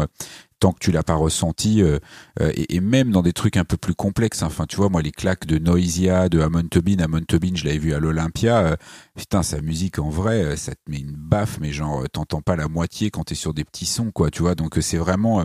moi, pour moi, c'est le lien, il est là et c'est inséparable, quoi. Tu vois, ce- cette expérience physique, tant que tu l'as pas vécu, tu, tu comprendras pas complètement euh, ce qu'on expérimente dans les musiques électroniques. Il y a une chose aussi différente euh, par rapport au rock et aux musiques dites de concert, c'est que en fait, euh, le show euh, dans un club, il est dans la salle. C'est les gens qui sont éclairés. Le DJ est souvent pas trop éclairé dans un club, tu vois. Au contraire d'un concert où c'est le groupe qui est en plein phare et toi t'es dans le noir. Dans un club, c'est toi qui es la star en fait. C'est toi qu'on qu'on met en valeur, que tu viens, tu viens pour te montrer, tu viens aussi pour partager avec tes gens et tout. Donc c'est un rapport complètement différent à la, au fait d'aller voir un concert, par exemple. C'est pas du tout la même expérience. Et euh, l'artiste et tu vois dans la musique électronique, c'est récent que les gens montent leur tête. Pendant des années, euh, tu savais, moi je savais pas Amon Tobin à quoi il Je sais même pas d'ailleurs toujours à quoi il ressemble Amon Tobin, tu vois. Tous les DJ de cette époque, ils montraient pas du tout leur tête. C'était euh, quelque chose euh, d'acquis, tu vois. Et parce qu'on s'en foutait, c'était pas important euh, la tête du DJ euh, si c'était une star ou pas, tu vois. Et donc il y a, aussi cet aspect-là qui fait que c'est bien sûr c'est une musique qui se vit euh, complètement et, euh, et le club euh, est le seul endroit qui propose cette expérience avec les raves en fait. Mais moi, je comprends complètement ce que vous me dites. Et en même temps, je me dis que le rock est devenu puissant, le rap l'est de plus en plus, parce qu'ils ont su justement se diversifier, avoir des publics différents, qui, n'étaient pas là pour la même expérience. Alors qu'il y avait un, un tronc commun quand même, il y avait une culture commune, des, des aspects communs avec le rock de manière générale. Mais à travers plein de plein d'embranchements comme ça, ils ont réussi à s'adresser et à montrer la quand la richesse, la diversité aussi qui existait derrière tout ça. Et à la fois, moi, je trouve que c'est une grande richesse que de dire dans l'ADN de la musique électronique, il y a la communion, etc. Mais est-ce que ça peut pas être limitant parfois aussi? Non, non, mais il n'y a pas que ça, hein, parce qu'en fait, ce qui, ce qui a rendu la musique électronique populaire aussi, c'est son ouverture et son accessibilité. C'est-à-dire que si on était resté à des trucs techno super dance floor, euh, je pense pas qu'on aurait eu l'émergence des David Guetta, des La French Touch et tous ces gens-là. Donc, c'est justement ce qui est intéressant, c'est que tout le monde peut trouver quelque chose qui lui plaît dans la musique électronique. Euh, tu auras toujours des références. Toi, tu disais j'aime bien les trucs un peu funky, donc tu as les trucs funky. Euh, les gens qui aiment bien les trucs euh, avec des paroles, il y a des paroles. Donc, au départ, c'était quelque chose de très intense, de très orienté sur le dance floor. Et puis finalement, tout le monde se l'est approprié et a créé des genres, des sous-genres. Et aujourd'hui, euh, si tu regardes, il y a un mec qui avait fait un, qui a fait un schéma de tous les genres et les sous-genres de musique électronique. Mais même Vous nous, il y a que le métal Ah non, mais y a- même nous, il y a des trucs Je pense qu'on qu'il y en a plus. Non, mais le métal, Ouais, je pense qu'il y en non, a mais plus. le métal, c'est le, la techno hardcore, c'est l'équivalent du métal. Et dans la, te- dans juste dans la techno hardcore, t'as euh, 10 ou 15 sous-genres. Donc si tu veux, c'est on est vraiment dans ce truc-là. Dans la house, t'as la ghetto house, la house funky, la house truc. euh, dans la donc t'es- t'as- enfin je te dis, hein, t'as un mec qui a fait cette représentation graphique de, de la musique électronique. C'est incroyable. Donc en fait, où tout le monde s'y retrouve aujourd'hui, tout le monde trouvera un truc, quel que soit le style, le truc, l'univers dont tu viens, euh, tu auras toujours un point de repère. Les gens qui écoutent du métal, ils aiment bien la drum and bass parce que euh, ça tape beaucoup dans les basses euh, et tout ça. Euh, le dubstep, ça y ressemblait un peu. Donc, tu auras toujours des points de repère et, et je pense que c'est vraiment ça qui a fait aussi que euh, elle a explosé la musique électronique. C'est qu'il y a eu, euh, il y a eu une accessibilité à un moment avec tous ces genres et ces sous, et ces sous-genres qui ont fait que quasiment n'importe qui peut se retrouver, se s'y retrouver et écouter un truc et dire ah ça je kiffe bien ça me rappelle ce que j'écoutais machin. Donc il y a, y a effectivement ça a commencé sur le dance floor. Mais là aujourd'hui c'est euh, il y a, y a tout un tas de il y a tellement de genres et de sous-genres que euh, elle est elle est accessible à quasiment euh, tout le monde. Ouais, et, et sur ces, ce qui est marrant avec ces sous-genres, c'est qu'il y a des, des sous-genres qui ont duré deux ans, tu vois, mais qui ont, dont des tubes sont restés intemporels, mais les gens ne savent même pas que c'est cette musique-là, tu vois. Par exemple, je pense à la Dream Music, tu vois, euh, Robert Miles Child, ou même le générique de X-Files. C'est de la Dream Music, tu vois, c'est des anthèmes de Dream Music. Tu tapes sur Google, tu verras, c'est, c'était les, et la Dream Music, c'était énorme. C'était un truc, c'était vraiment le, un genre énorme, mais ça a duré deux ans. C'est comme la tectonique. ouais c'est ça Oui, t'as la tectonique, pareil, t'as des énormes tracks de tectonique, t'as la hard house, tu vois, t'as des tracks de hard house hyper connus, mais qui, voilà, ça a pas duré longtemps, tu vois, et c'est assez drôle de, et les gens te disent c'est de la techno, tu vois, mais non, en fait, c'était un, un sous-genre, mais il y aurait un truc à creuser, hein, là-dedans, d'aller chercher les sous-genres d'électro, parce que c'est assez drôle, hein, c'est, Et, et c'est intéressant aussi d'ailleurs comment les, les, les- c'est, c'est souvent le problème avec quand, quand t'as plein de sous-genres, plein de termes, etc. Après, il commence à y avoir confusion entre les termes. Par exemple, euh, musique électronique, électro, techno. Rien que ces trois-là déjà, c'est compliqué pour beaucoup de gens. Et puis c'est, ça évolue en réalité avec le temps, parce que je vois par exemple que le terme électro s'impose de plus en plus comme un équivalent, un synonyme de musique électronique, ce qui est historiquement Ouais, pas alors que c'est un genre. Puis nous, on s'appelle la technoparade et en fait, euh, il n'y a pas que de la techno sur la technoparade. Donc, euh, c'est vrai que c'est des, des acronymes qui existent et qui sont présents à un moment, mais euh, qui sont plus forcément pertinents. Aujourd'hui, c'est les musiques électroniques. euh, euh, c'est un truc euh, infini en fait, et tu pourras toujours retrouver un truc nouveau. Enfin voilà, moi je te pourrais te sortir des trucs euh, expérimentaux euh, qui tournent à 300 BPM euh, ou des trucs comme ça. euh, et t'as un public pour ça et t'as des gens qui écoutent. hein, donc euh, c'est euh, c'est infini en fait. Après, euh, techno, c'est quand même un des seuls genres où tu sais qui l'a inventé. C'est Juan Atkins, il a trouvé le nom, c'est lui, c'est acté. Il y a même le disque, tu vois, qui est qui est qui est le premier disque techno, c'est Juan Atkins, quoi. Est-ce que, euh, parce que on parlait pas du live, de la culture, de- du club, etc. par hasard, parce qu'on est, dans- on est dans la partie vraiment là sur les événements, vous en organisez. Euh, c'est compliqué de monter des événements en France? Tommy tout à l'heure, il, a, go. il a déjà glissé le petit truc. Et notamment, si on, si on peut, est-ce que c'est aussi, le- on peut reconnecter avec la première partie, parce que est-ce que le politique a aussi une part euh, de responsabilité là-dedans? Comme, Ah, euh, bah ouais, complètement. Le politique, le, le, le, le préfet. Euh, c'est très, c'est très compliqué d'organiser des événements en France. On a une législation du spectacle vivant qui est quand même assez complexe. On a beaucoup d'obligations. euh, Il y a beaucoup de. Est-ce que tu peux nous donner quelques exemples concrets, être un peu, tu vois, qu'on comprenne. Demain, je monte un événement. C'est quoi les freins? Alors, j'imagine qu'ils doivent être nombreux, mais juste pour qu'on voit un peu. Euh, Bah, moi, je te donne un exemple. hein. Moi, j'ai voulu faire un festival en 2017. qui devait accueillir une, de 30 000 personnes sur une ancienne base militaire qui devait qui durait trois jours. Il y avait six scènes, 120 120 artistes. On a bossé deux ans pour l'organiser et dix jours avant, il a été interdit pour menace terroriste. Oh. Euh, donc, euh, et, et, pourtant, on avait tout préparé. Bon, on avait une bonne assurance, on a pu rembourser tout le monde. On n'a pas, voilà, tout s'est bien passé. Mais tu as une, une incertitude permanente parce que tu as toujours des points d'étape.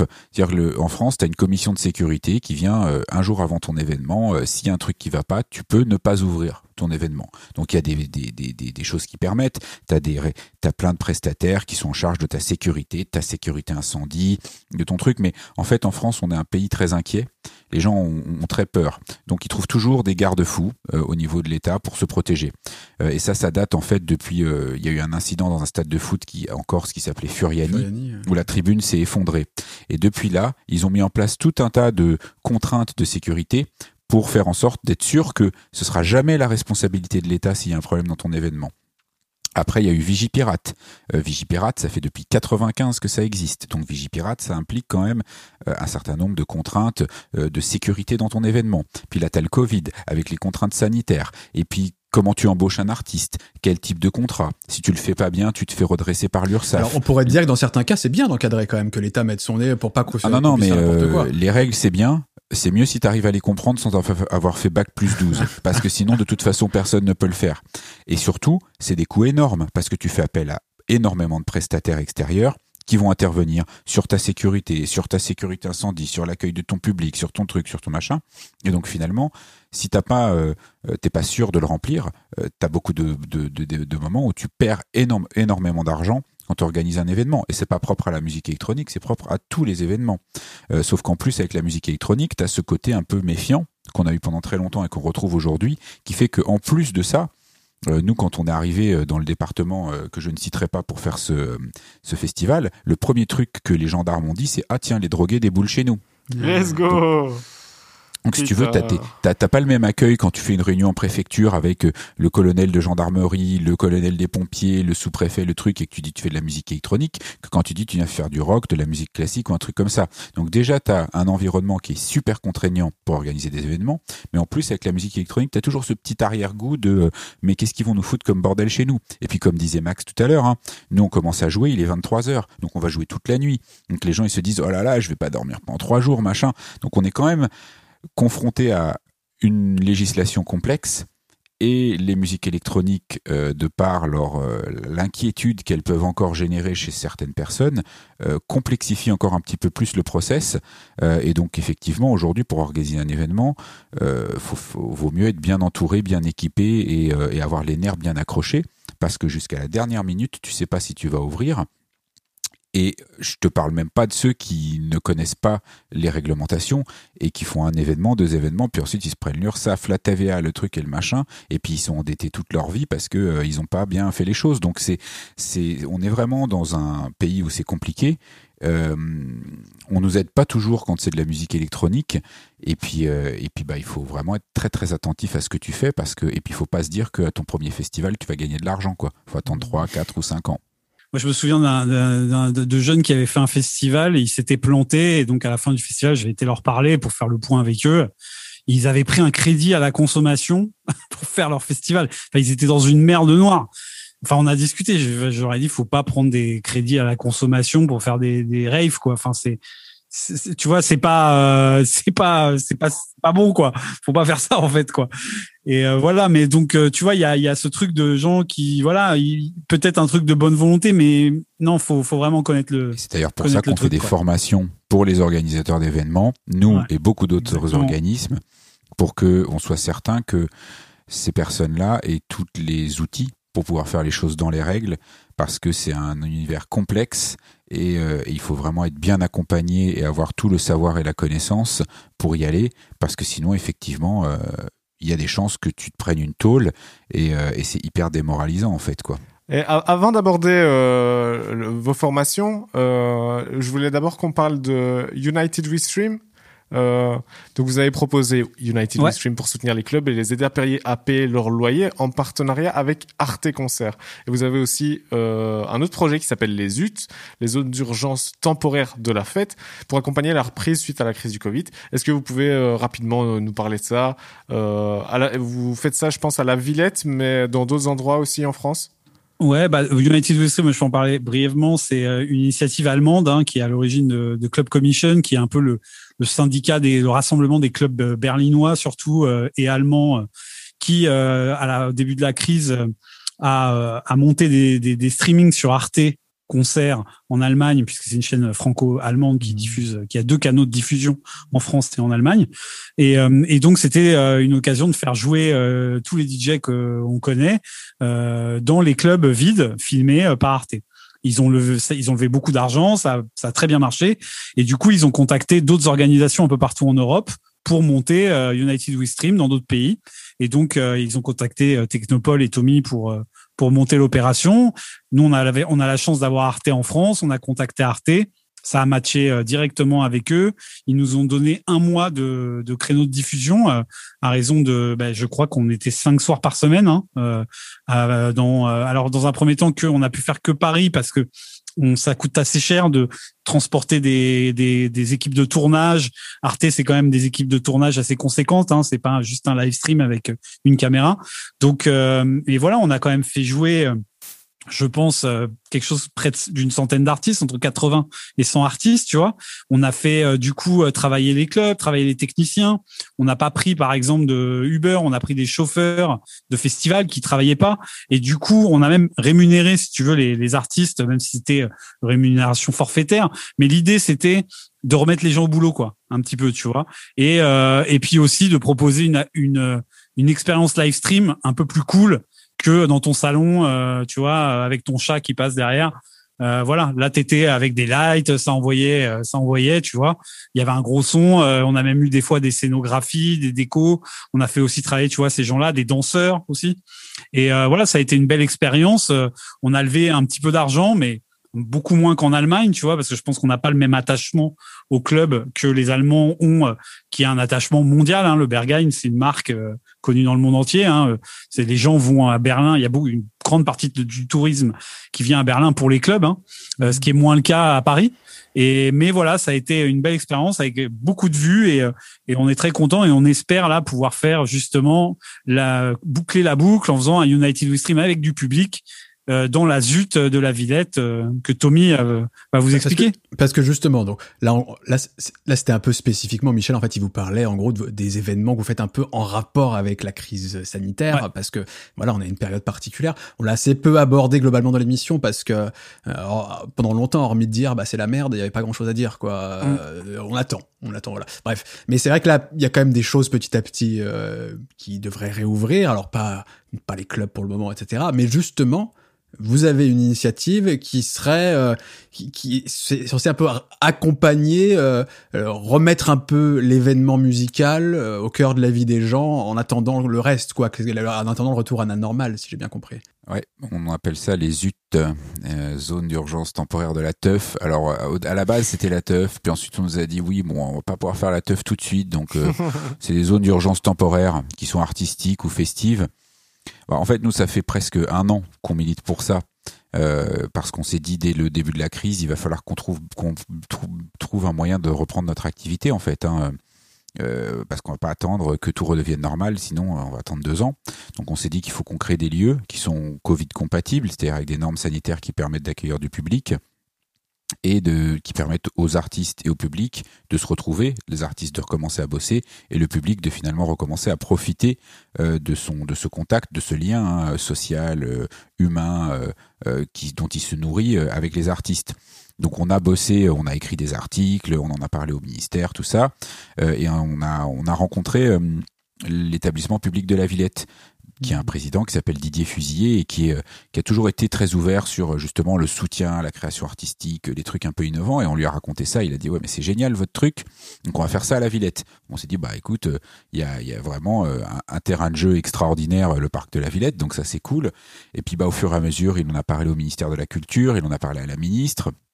Elle a dit ah les Zut c'est génial donc ok c'est bon on a trouvé un nom super ça ça fait rire tout le monde et petit à petit on a monté ça et là on est en train de monter vraiment un, une espèce de programme au niveau national on, on espère qu'il va y en avoir 30 ou 50 sur le territoire. Ah Alors c'est temporaire, donc ça peut être une après-midi, deux semaines, euh, trois mois. Euh, c'est pour répondre à cette urgence, euh, donc de remettre tout le monde au boulot. Et, et, donc en fait, on a effectivement ce programme où on va organiser des événements, des événements donc d'abord assis, puis ensuite à partir de juillet debout, euh, et on va surtout, surtout euh, essayer de faire en sorte que tous nos événements nous à Paris soient gratuits pour que tous les publics puissent revenir, parce qu'on est aussi dans un moment de crise qui fait que les gens ils ont plus de thunes, hein, donc euh, tu vas leur dire dépense 25 euros tous les week-ends, machin, ça va être un petit peu ah, compliqué. donc accessible, inclusif, axé sur l'engagement écologique, le circuit court artistique, la diversité, l'inclusion, la parité.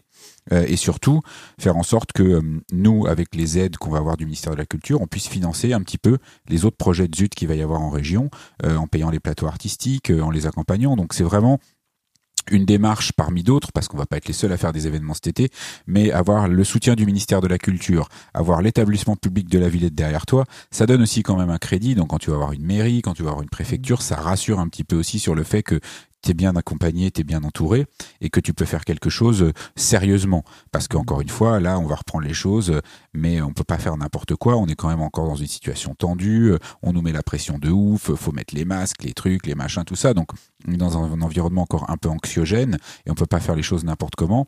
Et donc, vraiment, l'idée des UT, c'est de donner un cadre rassurant, aussi bien pour le public que pour les artistes, mais aussi pour les institutions et faire en sorte qu'on soit dans un, dans un, dans un environnement qui soit le plus sécurisé possible, le plus sécurisant possible, avec des valeurs, parce que pour nous aussi la fête c'est un engagement, c'est des valeurs, euh, et que tout ça, ça permette de recommencer à se revoir, à écouter de la musique. Euh, puis c'est pluridisciplinaire, donc on va avoir des scénographies, des arts plastiques, enfin ça va vraiment être un truc qui va être aussi visuel. Et l'idée c'est qu'effectivement entre le 18 juin et le 26 septembre, on inonde un peu toute la France avec ce concept pour que bah on sonne un peu le, le retour de la fête, le retour du partage, le retour de la création artistique, et en attendant de pouvoir s'y remettre euh, en vrai, euh, en se collant les uns aux autres, en se léchant, en se mettant torse nu et en se faisant des bisous. on arrive, on arrive.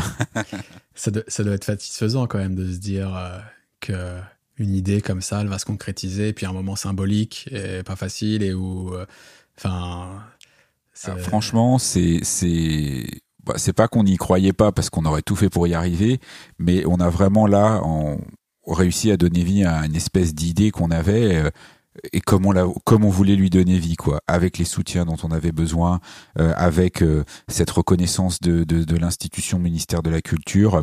Donc on est hyper fier de le faire et en toute humilité parce que finalement on fait vraiment ça au service de l'artiste, du public et, et nous on est tous bénévoles hein, chez Technopole. Donc c'est voilà, on est on travaille dessus parce qu'on est engagé dans notre cette volonté que les choses reprennent et quand on nous a dit banco, on s'est tous dit, euh, on s'est pincé un peu, genre, mais c'est vrai en fait ou pas, quoi, tu vois Donc ouais, c'est hyper satisfaisant et, et c'est et, on est super fier de pouvoir le faire et, et on espère que ça va vraiment marquer euh, la reprise de de l'activité, de la création artistique euh, et pour de bon cette fois, euh, pour pas se retrouver encore dans une histoire de je sais pas quoi à la fin du mois de septembre.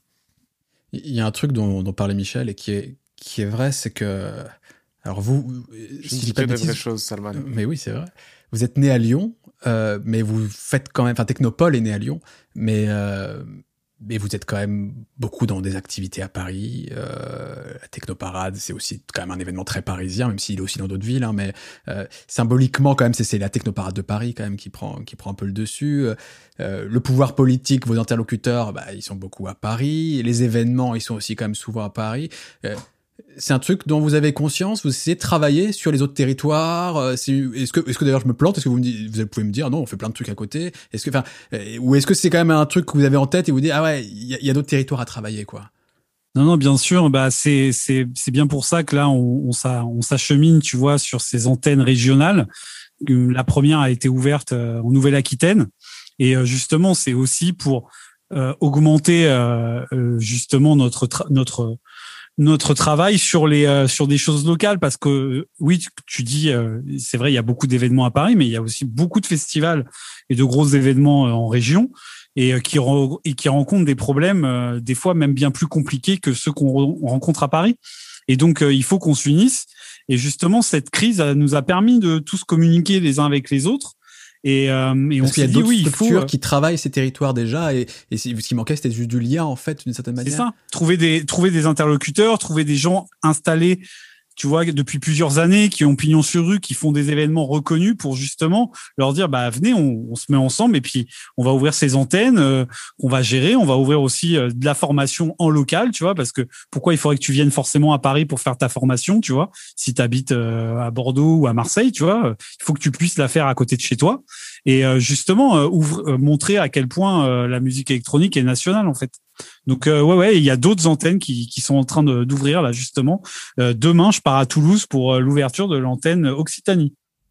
Eh ben écoute. On a, on a PACA, on a Ouais. Centre Val de Loire et on a plein d'autres. Et, et je pense que c'est. euh, en fait, on a tout à fait conscience de ça. euh, et même, on- j'ai envie de dire que pour un événement à Paris, t'en as 100 en dehors de Paris.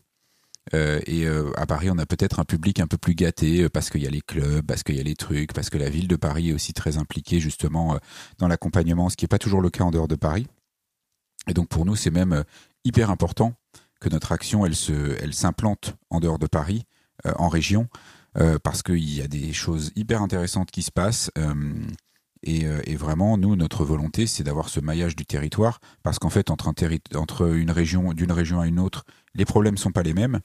Et si on veut être le plus précis possible pour remonter ces problématiques auprès de nos institutions, pouvoir central à Paris, mais il y a aussi toutes les DRAC, hein, direction des ré- régionales des affaires culturelles qui sont dans toutes les régions, euh, il faut qu'on ait le contact avec tous les acteurs au niveau local. Et donc pour ça, c'est effectivement, on monte ces antennes, on a des groupes de travail et on est encore plus précis dans les problématiques à remonter et on peut s'occuper de tout le monde euh, de façon très personnalisée. Et on se retrouve pas effectivement euh, dans un truc euh, où ah c'est Paris Paris Paris. Ça ça fait bien longtemps que nous on n'y croit pas. Et, euh, et on est on croit vraiment dans le la décentralisation. Et, euh, et on est certain que euh, les pro- les talents bah ils sont pas tous à Paris quoi. Ils sont dans toute la France. Et donc il faut qu'on soit attentif faut qu'on les accompagne. Et il faut qu'on s'assure que bah tout le, tout le territoire peut bosser de la même manière et qu'il n'y ait pas un endroit où ils sont un peu oubliés, ils se sentent tout seuls. Quoi. Donc euh, c'est vraiment le travail qu'on a mis en œuvre depuis un an qui commence à porter ses fruits. Mais on a toujours eu cette, euh, cette attention hein, pour euh, ce qui se passe en dehors de Paris. On n'a jamais été le truc auto-centré, genre ha ha ha, qu'est-ce qu'on se marre bien entre Parisiens. Quoi. Et est-ce que même il y a des ambitions au-delà de la France? Qu'on pourrait demander déjà à Michel, Michel qui est en Belgique, est-ce que est-ce qu'il y a des des événements typiquement, tu vois, des, des, des grands défilés type la Technoparade, etc. à Bruxelles ou, je- ou je ne sais où. Est-ce que est-ce que tu as l'impression que la vie, la musique électronique elle est un peu présente dans la vie belge parfois ou euh, Hum, J'ai l'impression qu'il y a une scène belge. Ouais. Euh, mais euh, je, te, je te dis que moi, je suis vraiment pas dans la, la- justement la techno, euh, ce genre de style de. Et je, suis- je suis- ça fait longtemps que les soirées dubstep de ma jeunesse sont passées. Donc euh, non, je, je je je je suis pas assez calé sur ce truc-là. Je, je sais qu'on a on a Stromae que vous essayez de nous voler. Et... Ouais. Voilà. Bah, on- vous avez vous avez Amélie Lance et Charlotte Dewitt quand même qui sont Ouais, énormes Parade stars euh, aussi, de la hein. musique électronique, Voilà. voire euh, quasiment dans le top 5 euh, mondial. Hein. Il y avait une parade aussi à Bruxelles, euh, la Style Parade, je crois. Et surtout, euh, la Belgique, euh, c'est Cherry Moon, euh, c'est tous les clubs. Enfin, euh, les, les Belges, ils sont euh, parmi Ouais. les pionniers euh, de la musique électronique en Europe. Hein. Euh, Le label Dour. Records, euh, Dour Festival. Enfin, C'est ouais, franchement, euh, on on n'a pas, vous avez pas à rougir de quoi que ce soit. hein. Tomorrowland Ouais, en Belgique, ouais. c'est gigantesque, c'est le plus un des plus gros festivals au monde hein, de musique électronique, si ce n'est le plus gros, je crois. hein. C'est le plus gros. Ouais. Les gongs. Ben voilà. Tu vois, Salman Bah, mais justement, je posais les questions. Et puis la, la Belgique a inventé de beaucoup de genres de musique électronique, hein, euh, la New Beat, le BM, ou enfin c'est pas eux qui ont inventé le BM, mais quand même Front 242 est un groupe belge. Hein, euh, ils ont eu euh, plein de groupes euh, justement euh, hyper talentueux euh, sur ces genres-là. Et, justement, alors là, en plus, c'est la francophonie, enfin une partie de la Belgique en tout cas, donc c'est plus, plus simple de tisser des liens. Mais est-ce que de manière générale, à l'échelle européenne, voire internationale, euh, il y a un réseau autour des musiques électroniques euh, qui est des activistes à la fois politiques, euh, socioculturels, etc. Ouais, nous on est, euh, on est membre de Association for Electronic Music, qui est basée en Angleterre et qui regroupe les professionnels du monde entier des musiques électroniques, donc des Américains, des Hollandais. Euh. Donc ouais, ouais, il y a au-delà de nos frontières, il y a effectivement des choses qui se passent et c'est important, surtout pour nous qui sommes un peu en retard sur certains sujets, d'être en prise avec ce qui se passe à l'étranger et de bien comprendre finalement bah, comment c'est structuré, euh, comment ça fonctionne, euh, et de bien pouvoir euh, aussi comparer, donner des informations à nos institutions et leur dire, bah, regardez hein, ce qui se passe à l'étranger, regardez à côté, à côté de quoi on passe, et, et ça nous aide aussi à construire, à avoir des idées et, à alimenter les, les discussions qu'on a avec les institutions, avec les politiques et tous ces gens-là, ouais. Ouais, puis il y a des grands rendez-vous comme euh, l'Amsterdam Dance Event euh, tout, euh, au milieu mi-octobre, tous les mi-octobre, qui est un grand salon de tous les professionnels du monde entier qui se retrouvent pour des conférences, pour des meet-up, et puis surtout pour beaucoup beaucoup de soirées. Et c'est un beau succès parce que c'est pas juste un rendez-vous pro, c'est aussi un rendez-vous public parce que toutes les soirées sont pleines à craquer. Il y a vraiment tous les DJ de, tous les DJ de la planète qui se retrouvent et c'est un moment assez important dans la pour euh, justement euh, échanger avec euh, les gens du monde entier. 400 000 personnes et 9 000 professionnels en 5 jours. Et d'ailleurs, Technopole a depuis, bah, on n'a pas pu le faire l'année dernière, mais depuis 2019, un, a un pavillon français où on fait des showcases, on fait des meet-up, et voilà, et on accueille les compatriotes et les gens qui sont là pour pour justement montrer un peu la diversité de la scène française. Les gars, avant de terminer cette émission, on a fait commencé à faire un bon tour. Un petit point quand même Dernière partie rapide euh, sur votre travail de formation. Alors, on, on va pas voir tout ça parce que y a, vous imaginez que c'est très varié ce que vous proposez comme accompagnement. Alors euh, voilà, c'est pour les producteurs d'événements, artistes, labels. Enfin, c'est vraiment très varié. Mais il y a un truc que je trouve intéressant parce qu'on en a discuté, hein, et puis ça paraît sur votre site c'est qu'il y a quand même une réflexion globale sur l'avenir de la musique. Alors en plus avec la période actuelle où bah c'était un peu obligé de, enfin pas pouvoir agir directement, donc bah on pense. Et, et dans votre action de, formation, en tout cas je le lis, vous me dites si c'est pertinent, mais je lis un peu votre action de formation, c'est l'idée de sensibiliser à certaines questions autour de la musique de demain, de prendre en voilà en compte des, thématiques qui, vont être cruciales. Alors évidemment, les thématiques écologiques, l'empreinte carbone. Tommy, tout à l'heure, tu as brièvement euh, euh, évoqué, et je pense qu'on peut peut-être, par exemple, s'arrêter là-dessus, le circuit court artistique. Euh, c'est quoi les, enjeux, les grands défis de la musique pour demain, selon vous Et ce que vous cherchez à transmettre à travers vos formations, vos réflexions, etc. En fait, déjà, les formations, c'est la base pour que les, jeunes et les moins jeunes soient outillés et puissent comprendre ce à quoi ils doivent, euh, ce qu'ils doivent mettre en place pour faire leur métier. Ce qu'on a fait l'année dernière, on a fait un truc qui s'appelait euh, un cycle de conférences qui s'appelait Danser demain. Où là, en fait, quand on a vu cette crise, on s'est dit est-ce qu'on continue à travailler comme si de rien n'était parce que allez dans deux ans ça reviendra, ou est-ce que c'est le moment de se dire bah ouais qu'est-ce qu'on va faire, comment on va danser demain Et donc on a développé ces conférences, on a fait intervenir plus d'une centaine de personnes qui sont des chercheurs, des, universitaires, des urbanistes, des géographes, des artistes, des collectifs, des labels, des politiques. Ils ont échangé pendant ces conférences autour de trois sujets. Politique, donc l'engagement politique de la musique, sa place sur l'espace public, hein, ces choses-là. L'écologie, l'engagement écologique, qu'est-ce qu'on peut transformer dans nos pratiques. Et la diversité, l'inclusion, euh, la place des femmes, la parité, l'inclusion des minorités. Euh, et en fait, là, on sort un livre qui va être euh, publié là, là, qui, vient de sortir, enfin, qui vient d'être finalisé et qui va être mis en ligne très bientôt, qui s'appelle Danser demain dans lequel on fait 70 propositions pour essayer de transformer les musiques électroniques, mais d'une manière générale la culture. Et ce, ce à quoi nous on croit, c'est que hum, il va y avoir deux peut-être deux mondes qui vont exister le monde du divertissement où tu vas aller dans un gros festival, comme tu vas chez Disneyland, comme tu vas euh, regarder un film Avengers, ça te voilà, tu tu réfléchis pas, tu vas, tu viens un truc. Et le monde des événements plus engagés, avec des valeurs. Euh, et dans ces valeurs, il y a effectivement le circuit court qui concerne ce que tu as fait à manger, euh, les prestataires avec lesquels tu travailles, mais aussi les artistes que tu vas booker. Et on pense que par exemple le circuit court artistique, c'est un sujet qui va être très beaucoup d'actualité parce que d'une part, on réfléchit sur la réduction de l'empreinte carbone euh, des artistes dans leurs déplacements, euh, l'optimisation des tournées, mais on réfléchit aussi à mettre en avant les talents locaux. C'est-à-dire, avant d'aller chercher une tête d'affiche qui a 5000 km, machin, qu'est-ce qu'il y a autour de chez toi? Et comment finalement, à travers ces, actions, tu peux mettre en, avant les artistes locaux, leur permettre de développer leur carrière et faire en sorte qu'ils euh, aient les mêmes chances que les grands artistes pour se développer, qu'ils soient pas obligés de galérer pour trouver des dates et qu'on considère autant un jeune artiste émergent qu'une grande tête d'affiche et que quand on se dit qu'est-ce que je vais faire comme plateau, on regarde d'abord ce qu'il y a autour de nous avant d'aller chercher ce qu'il y a euh, de l'autre côté des frontières. Euh, ça, c'est super important. Et euh, toutes ces questions-là, on les sent de plus en plus présentes dans l'esprit des jeunes. Il y a de plus en plus de festivals qui s'engagent. Il y a un festival qui s'appelle le Sarcus Festival où quand il va, bah, tu mets ton téléphone portable dans une pochette et tu le récupères à la fin du week-end. Ah il y a des festivals qui s'engagent sur la récup, le réemploi des matériaux écologiques. Donc, et je pense qu'aujourd'hui, les gens, de plus en plus, vont faire ce choix. Est-ce que je vais dans un festival euh, pour voir un artiste, pour voir un line-up, ou parce que je partage les valeurs des organisateurs et que finalement, euh, au-delà de leur plateau artistique, ce qu'ils véhiculent comme valeur, les engagements qu'ils ont, j'ai envie d'y aller.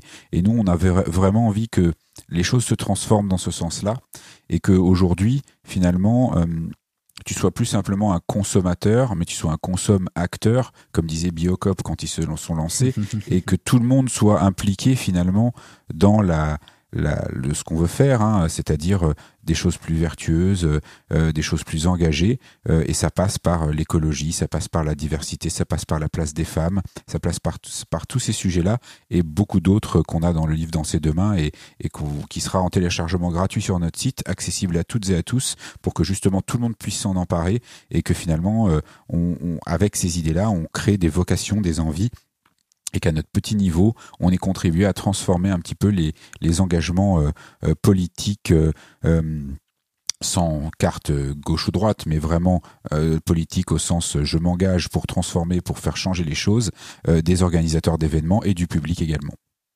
Ouais, moi si je peux rebondir justement sur peut-être l'aspect plus pour les artistes, tu vois. Moi, c'est il y a des grands sujets, voilà, qui sont les sujets de demain, qui sont le user centrique sur le streaming. c'est des sujets d'ailleurs que vous avez traités sur votre chaîne, mm. euh, puisque en plus, euh, Salman, tu vas venir participer, euh, j'espère, à la Paris Electronic Week cette année sur le sujet sur les NFT. Les NFT et la blockchain, c'est quand même une réappro. Moi, c'est vraiment quelque chose que je milite en tant que manager, c'est la réappropriation de l'art des par les artistes, c'est-à-dire ne plus se faire spoiler leurs œuvres par des, des middlemen inutilement. Et d'ailleurs, les artistes, grâce à justement des plateformes comme Bandcamp, comme euh, justement euh, aussi, euh, tu vois, le vinyle, ont depuis pas mal, de plus en plus, et surtout dans l'électro, créé leur propre structure, leur propre label et repris le contrôle total de leurs œuvres. Et du coup, il y a, il y a un, un bras de fer qui en qui est en cours justement avec les technologies et avec la blockchain puisque la blockchain permettrait carrément limite de se passer de label en fait carrément donc et on voit d'ailleurs que et bon, pour le pire et pour le meilleur d'ailleurs, c'est pas toujours adapté, mais c'est pas toujours adapté. offre de nouvelles façons d'envisager les choses, c'est clair. Et on voit les DSP qui de plus en plus ouvrent des comptes directement avec les artistes, tu vois. Donc voilà, il y a, y a, tout ce truc-là à réfléchir pour demain, à, à vraiment à travailler que l'artiste soit aussi plus au courant sur les éditions, parce que les éditions, ça reste la clé aujourd'hui euh, des revenus d'un artiste hein. et, euh, et peut-être que l'avenir sera plus sur un travail d'éditeur, manager, agent, tu vois, ça sera peut-être un peu plus ça, peut-être que le label sera plus géré par les managers en fait, comme c'est souvent le cas hein, d'ailleurs sur la musique électronique, souvent le manager ou alors un label manager, tu vois, mais c'est plus un employé en fait qui travaille pour toi. Et peut-être sur la sur notre réseau, hein, je parle, on se dirige de plus en plus sur quelque chose comme ça, donc c'est c'est intéressant de euh, de voir comment ils vont, comment les artistes vont aborder ce cette page qui est en train de, de s'écrire, puisque le streaming, moi, je pense qu'on est encore au niveau du Far West là aujourd'hui, tu vois, et que ça va euh, évoluer, que ça va changer, tu vois. Là, il y a des gens qui se gaffent beaucoup trop sur le streaming, tu vois, c'est pas normal. Ils se gaffent beaucoup trop par rapport aux, aux, gens qui font les œuvres. Donc, euh, forcément, c'est quelque chose qui va se réguler euh, par un, un moment ou un autre, puisque tout pousse à, à, aller justement vers une décentralisation des données, vers vers plus de, de liberté de réappropriation. Donc voilà, mais euh, comme euh, dit Tommy, je pense qu'il y aura toujours aussi, euh, tu vois, ce truc où tu pourras aller d'un côté là, mais les artistes, je pense, c'est vraiment le challenge de demain, quoi. T'as raison, mais c'est intéressant parce que je crois qu'il y a une tension. En fait, plus que un nouveau modèle qui va s'imposer, il y a une tension entre deux modèles et il faudra trouver le juste milieu, à mon avis, pour les artistes entre cette quête d'indépendance légitime parce qu'elle permet plus de liberté artistique et aussi évidemment une maîtrise des revenus et d'avoir bah, de, de, de, mieux bouffer avec sa production. Mais en même temps, ça a un coût aussi, ça, de, de, ne plus être entouré, de ne plus passer par des structures. Et c'est pas toujours bénéfique pour l'artiste non plus de se retrouver à devoir gérer seul, à devoir apprendre aussi, parce que ça, ça s'improvise pas. tous les artistes ne sont pas même des, business, des businessmen, entre guillemets, ou des, des entrepreneurs. Donc, c'est la tension de demain, c'est, les intermédiaires vont pas tous sauter, mais quels sont, quelle forme vont-ils prendre? Est-ce que l'artiste sera plus impliqué Il sera plus au centre, comme tu le disais, avec le user-centric, etc., de, de, de, ces intermédiaires? Enfin, Mais c'est assez passionnant. C'est assez oui, mais regarde, le, tout, on parle du rap, mais tous les rappeurs, les gros rappeurs aujourd'hui ont leur label. Ils sont tous euh, en label deal chez des majors ou, ou, même pas des fois, chez juste chez des distributeurs. Ah, mais avec le distributeur. Et d'ailleurs, le, le, plus gros rappeur français aujourd'hui, il est complètement indépendant. Il est juste en distrib. Euh, les deux plus gros rappeurs français, PNL et Jules, sont en total indé. Et euh, ils ont compris ça depuis bien longtemps, les rappeurs. Ça fait bien longtemps qu'ils ont créé des, des autoprods, tu vois, depuis la Clica, Assassin Production. Enfin, voilà. Donc, je pense que c'est, euh, tu vois, c'est des modèles. Nous, on s'inspire aussi beaucoup de ces réussites-là. Et, et euh, voilà, des labels aujourd'hui comme Infine, tu vois, en France, qui est un label qui, qui a quand même plus au moins au moins plus de deux décennies. Et euh, vraiment aujourd'hui une référence avec des artistes comme Rhône qui a gagné un César et qui est toujours indépendant tu vois. Et, donc euh, il y a des vrais succès et je pense qu'on peut euh, on peut tu vois très bien et même continuer à travailler avec des grosses structures mais tu gardes le contrôle de ta musique et de ta créativité en fait. Parce que c'est pas du tout pareil de signer en, en, artist deal qu'en label deal hein. c'est pas c'est ce que je dis toujours. C'est avant d'imaginer ce que je dois signer ou pas, etc. ce qui compte, c'est quel contrat. C'est pas tant est-ce qu'il doit y avoir intermédiaire ou pas, euh, est-ce que le streaming ça paye ou pas. Non, c'est qu'est-ce que tu as signé, qu'est-ce que tu vas signer. C'est ça reste le truc plus important et on l'oublie parfois. Mm. c'est euh, très intéressant tout ça, les gars. Euh, je pense qu'on a fait un bon point. Michel, tu avais éventuellement des trucs dont tu voulais parler encore Non, moi, pour moi, on est bon. si on est bon pour toi. Eh ben, je, je suis d'accord. Il me reste quand même à vous remercier, les ah gars. Bah oui. euh, Tommy, Max, euh, peut-être quand même indiquer où est-ce qu'on peut euh, trouver votre qu'est-ce qu'on peut mettre en avant votre travail euh, euh, peut-être les infos sur, sur est-ce qu'il y a un site internet est-ce qu'il y a un événement peut-être les UT que vous voulez mettre en... enfin qu'est-ce que voilà qu'est-ce qu'on peut mettre en avant autour de Technopole euh? le site technopole.net les UT à partir du 18 juin à la sur le parc de la Villette, euh, à Beaubourg et dans toute la France. Euh, la Paris Electronic Week à la fin du mois de septembre. Pas de technoparade malheureusement cette année, mais euh, on, va quand même essayer de la faire exister d'une manière ou d'une autre. Et puis bah surtout, n'hésitez pas hein, à nous contacter, à nous solliciter. On est là pour ça et, et c'est à ça que servent les associations en France aussi. C'est le lien qu'on va créer entre le monde professionnel, le monde politique. Donc euh, toute personne qui, qui, se pose une question, faut pas qu'elle hésite, hein, faut qu'elle faut qu'elle vienne frapper à la porte. Et d'ailleurs, on va avoir un lieu euh, qu'on va ouvrir, euh, euh, qui va faire euh, sur le parc de la Villette, qu'on va récupérer, près de 400 mètres carrés, dans lequel on va installer quelques petits studios, une salle de formation, des bureaux pour les porteurs de projets. temporaire ou? Bah, on va essayer d'y rester le plus longtemps possible, au moins deux ou trois ans pour nous, hein, mais avant d'avoir le château. Ah bon, voilà, c'est ça. Euh, et ce sera un peu notre première maison des musiques électroniques. C'est un projet qu'on essaye de, de, porter depuis longtemps. Donc, euh, venez nous rejoindre. Euh, de toute façon, euh, ensemble, on est plus fort et, euh, et, surtout dans notre pays où les choses sont complexes, faut pas hésiter à venir frapper à la porte des associations, des militants, des réseaux pour que bah, on vous soutienne, qu'on vous accompagne et, et, que les gens puissent bosser et, se projeter, avoir une carrière. parce qu'aujourd'hui, c'est, je crois que la musique électronique a jamais été aussi forte. en tout cas, moi, je, que ce que je vois depuis toutes ces années. Donc, il faut vraiment y aller, mais faut pas y aller tout seul faut savoir où on met les pieds et nous on est là pour accompagner les gens. Donc bah merci à vous de nous donner la parole aussi parce que c'est comme ça qu'on se fait connaître et que les gens peuvent finalement euh, se, peut-être se retrouver un petit peu moins seuls euh, euh, quand ils sont face à, leur, à leurs problèmes et à leurs envies. Tout ça, c'est grâce à Salman, ça. C'est un plaisir. C'est Max à la base qui m'a contacté et c'est ah comme ça que j'ai découvert, franchement, Technopole. Donc, t'as as bien fait, Max. et, et, Michel, et des trucs à mettre en avant en ce moment. Et si, j'ai vu quand même tu viens de sortir récemment la, musique d'un générique, d'un nouvel animé ou de. Enfin, j'ai vu un. Je, ouais, mais ça c'est un contrat. J'ai travaillé pour euh, ah. Mangetsu. Euh, voilà, au, demeurant, c'est très très cool. Mais, euh, mais là, je viens de terminer mon roman policier, Salman. Mon roman policier intitulé. En fait, c'était le jardinier. Euh, donc voilà, je peux pas communiquer la date exacte de, de sortie, mais euh, ce sera vers la. Ça a un rapport avec Omar Mathieu parce que c'était le jardinier. Ah, mais c'est, c'est, je peux, je peux, je peux pas te. te ouais, bah te oui, tu vas pas nous plot, euh, ouais, c'est clair. Mais euh, Tu vas pas nous spoiler.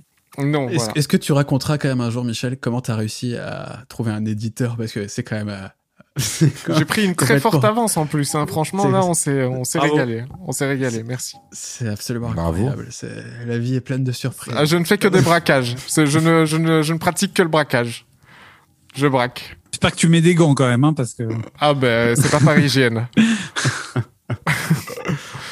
Bon. Et toi, Salman Oui. Euh, Est-ce que, j'ai des choses à mettre en avant en ce moment Euh, J'ai envie de lancer une, une petite saga là sur euh, dans mes vidéos culture son que je fais en parallèle de ce podcast sur la chaîne Monte le son. Euh, une petite saga où je pense que je vais m'arrêter sur les grands euh, sites euh, de streaming, de musique, etc. à travers l'histoire. C'est-à-dire que je vais faire une saga où il y aura un épisode sur MySpace, un épisode sur Bandcamp, un épisode sur SoundCloud. Comment c'est Sur Napster. sur Napster, pourquoi pas? Comment ces sites en plus ils ont créé parfois des, des scènes, des choses comme ça. Enfin, voilà, j'ai j'ai envie de me lancer là-dedans. Ça va certainement être un, un des futurs projets. Et puis, euh, je pense aussi pour la, la rentrée prochaine, mais là on est déjà, je me projette déjà un peu plus loin. Il va y avoir quand même, euh, il sera temps de twitcher un peu, Michel. Tu vois. Let's Euh, go. Je pense qu'à la rentrée prochaine. Voilà. Et surtout, le grand projet, bah, c'est le prochain épisode dans 15 jours à peu près, euh, où on fête les un an du podcast. L'idée, c'est de faire revenir d'anciens invités, de les faire tous se rencontrer et de discuter d'un sujet. On va voir un peu All plus Star. à la cool. All- exactement. Ah, All-Star DLT Game. All Star. voilà, voilà. Cool. Bah, merci Encore à tous. merci, Max, Bah, Tommy, merci à vous. Michel. On se retrouve, euh, nous, dans 15 jours. Et à très Pour vite. régalade. Yes. Bye bye. Merci à vous les gars. Salut. À bientôt. Salut. Ciao.